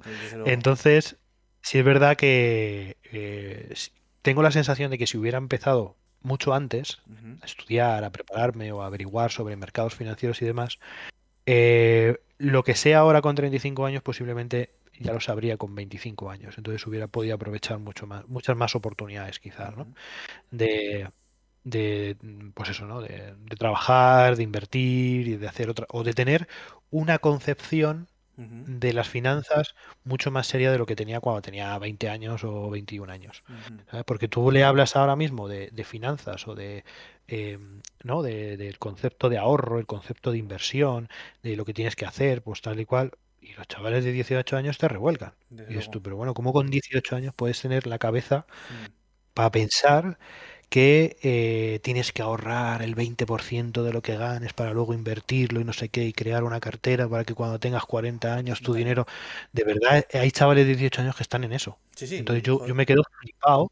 Digo, porque claro, este chaval con 18 años y ya pilota así, hmm. cuando tenga 40... Sí, sí, va a ser, tu jefe. O sea, que... Claro, mi jefe. entonces es como... Entonces, quizás eso es un poco lo que, lo, que he hecho de. ¿no? Para mí ha sido ese, ese error, porque yo con 18 o 20 años estaba en el parque, pues eso, echando cervezas con los colegas y pensando en otras cosas que no eran el trading ni nada de esto. pero bueno, así es. Eh, mira, te, eh, te, voy a saltar, eh, porque esto creo que lo hemos estado hablando ya durante la entrevista, creo que lo has comentado bastante. Y hay una cosa que te quiero preguntar, y creo que es la, entrevista, o sea, la, pregunta más importante de la entrevista. Y luego te haré dos, dos, tres preguntas que nos ha hecho la audiencia para ti. Y te, doy rienda libre para soltar. mira, la pregunta que te quiero hacer, que siempre digo que es la más importante de, de, de esta entrevista, eh, creo que lo es porque eh, lo que te voy a preguntar es que, qué le dirías a tu yo de dentro de cinco años. Y esto quiero que te lo pienses bien porque la respuesta que me des la vas a recibir dentro de cinco años. Es decir, yo cuando acabe el podcast eh, grabaré la parte de la pregunta y la respuesta y la programaré para que te llegue el 22 de marzo del 2027. ¿Vale? Con lo cual... Pues ¿Sabes qué me pasa con esto? Que el otro día estuve viendo otros podcasts que hiciste con otros con esta misma pregunta y, uno, y, vi uno y dije, hostia, macho, y cuando me haga mi entrevista, ¿qué le voy a decir? Y te juro que me la apunté, pero se me ha olvidado. Ya no sé qué he hecho con ella. bueno, pues nada, yo qué sé, ¿qué, me diría a mí mismo dentro de cinco años? ¿Qué le dirías a tu yo de dentro de cinco años? No sé, ¿qué le diría? Pues tranquilo, que el mercado mañana también va a abrir, seguramente tranquilo que mañana abrirán los mercados. Esto es algo que, me, digo todos los días. Entonces yo creo que dentro de cinco años me lo seguiré, me lo seguiría diciendo. Tú tranquilo, que si hoy no has operado o no has hecho nada, que dentro de cinco años, mañana abrirán los mercados otra vez. Pues nada, pues hay que dar la respuesta y como digo, eh, luego te pediré, cuando lo hicimos, eh, te pediré en privado un correo de contacto donde te pueda enviar esa, respuesta. Eh, ahora te voy a hacer ya las últimas preguntas, que son básicamente, creo que son tres, que ha hecho la audiencia. la primera, que me parece muy interesante, que nos la hace Sergio, es qué estilo de inversión utilizan o llevan a cabo los mejores de vuestros clientes. Es decir, los mejores clientes que tenéis, ¿qué tipo de trading suelen hacer? A ver, eh, realmente hay, o sea, tengo clientes que ganan mucho pasta y que retiran mucho dinero, que hacen scalping. Scalping DAX, scalping eh, Nasdaq, muy agresivo. O sea, nosotros lo llamamos metralletas, ¿vale? Porque son muchísimas órdenes las que lanzan en un solo día.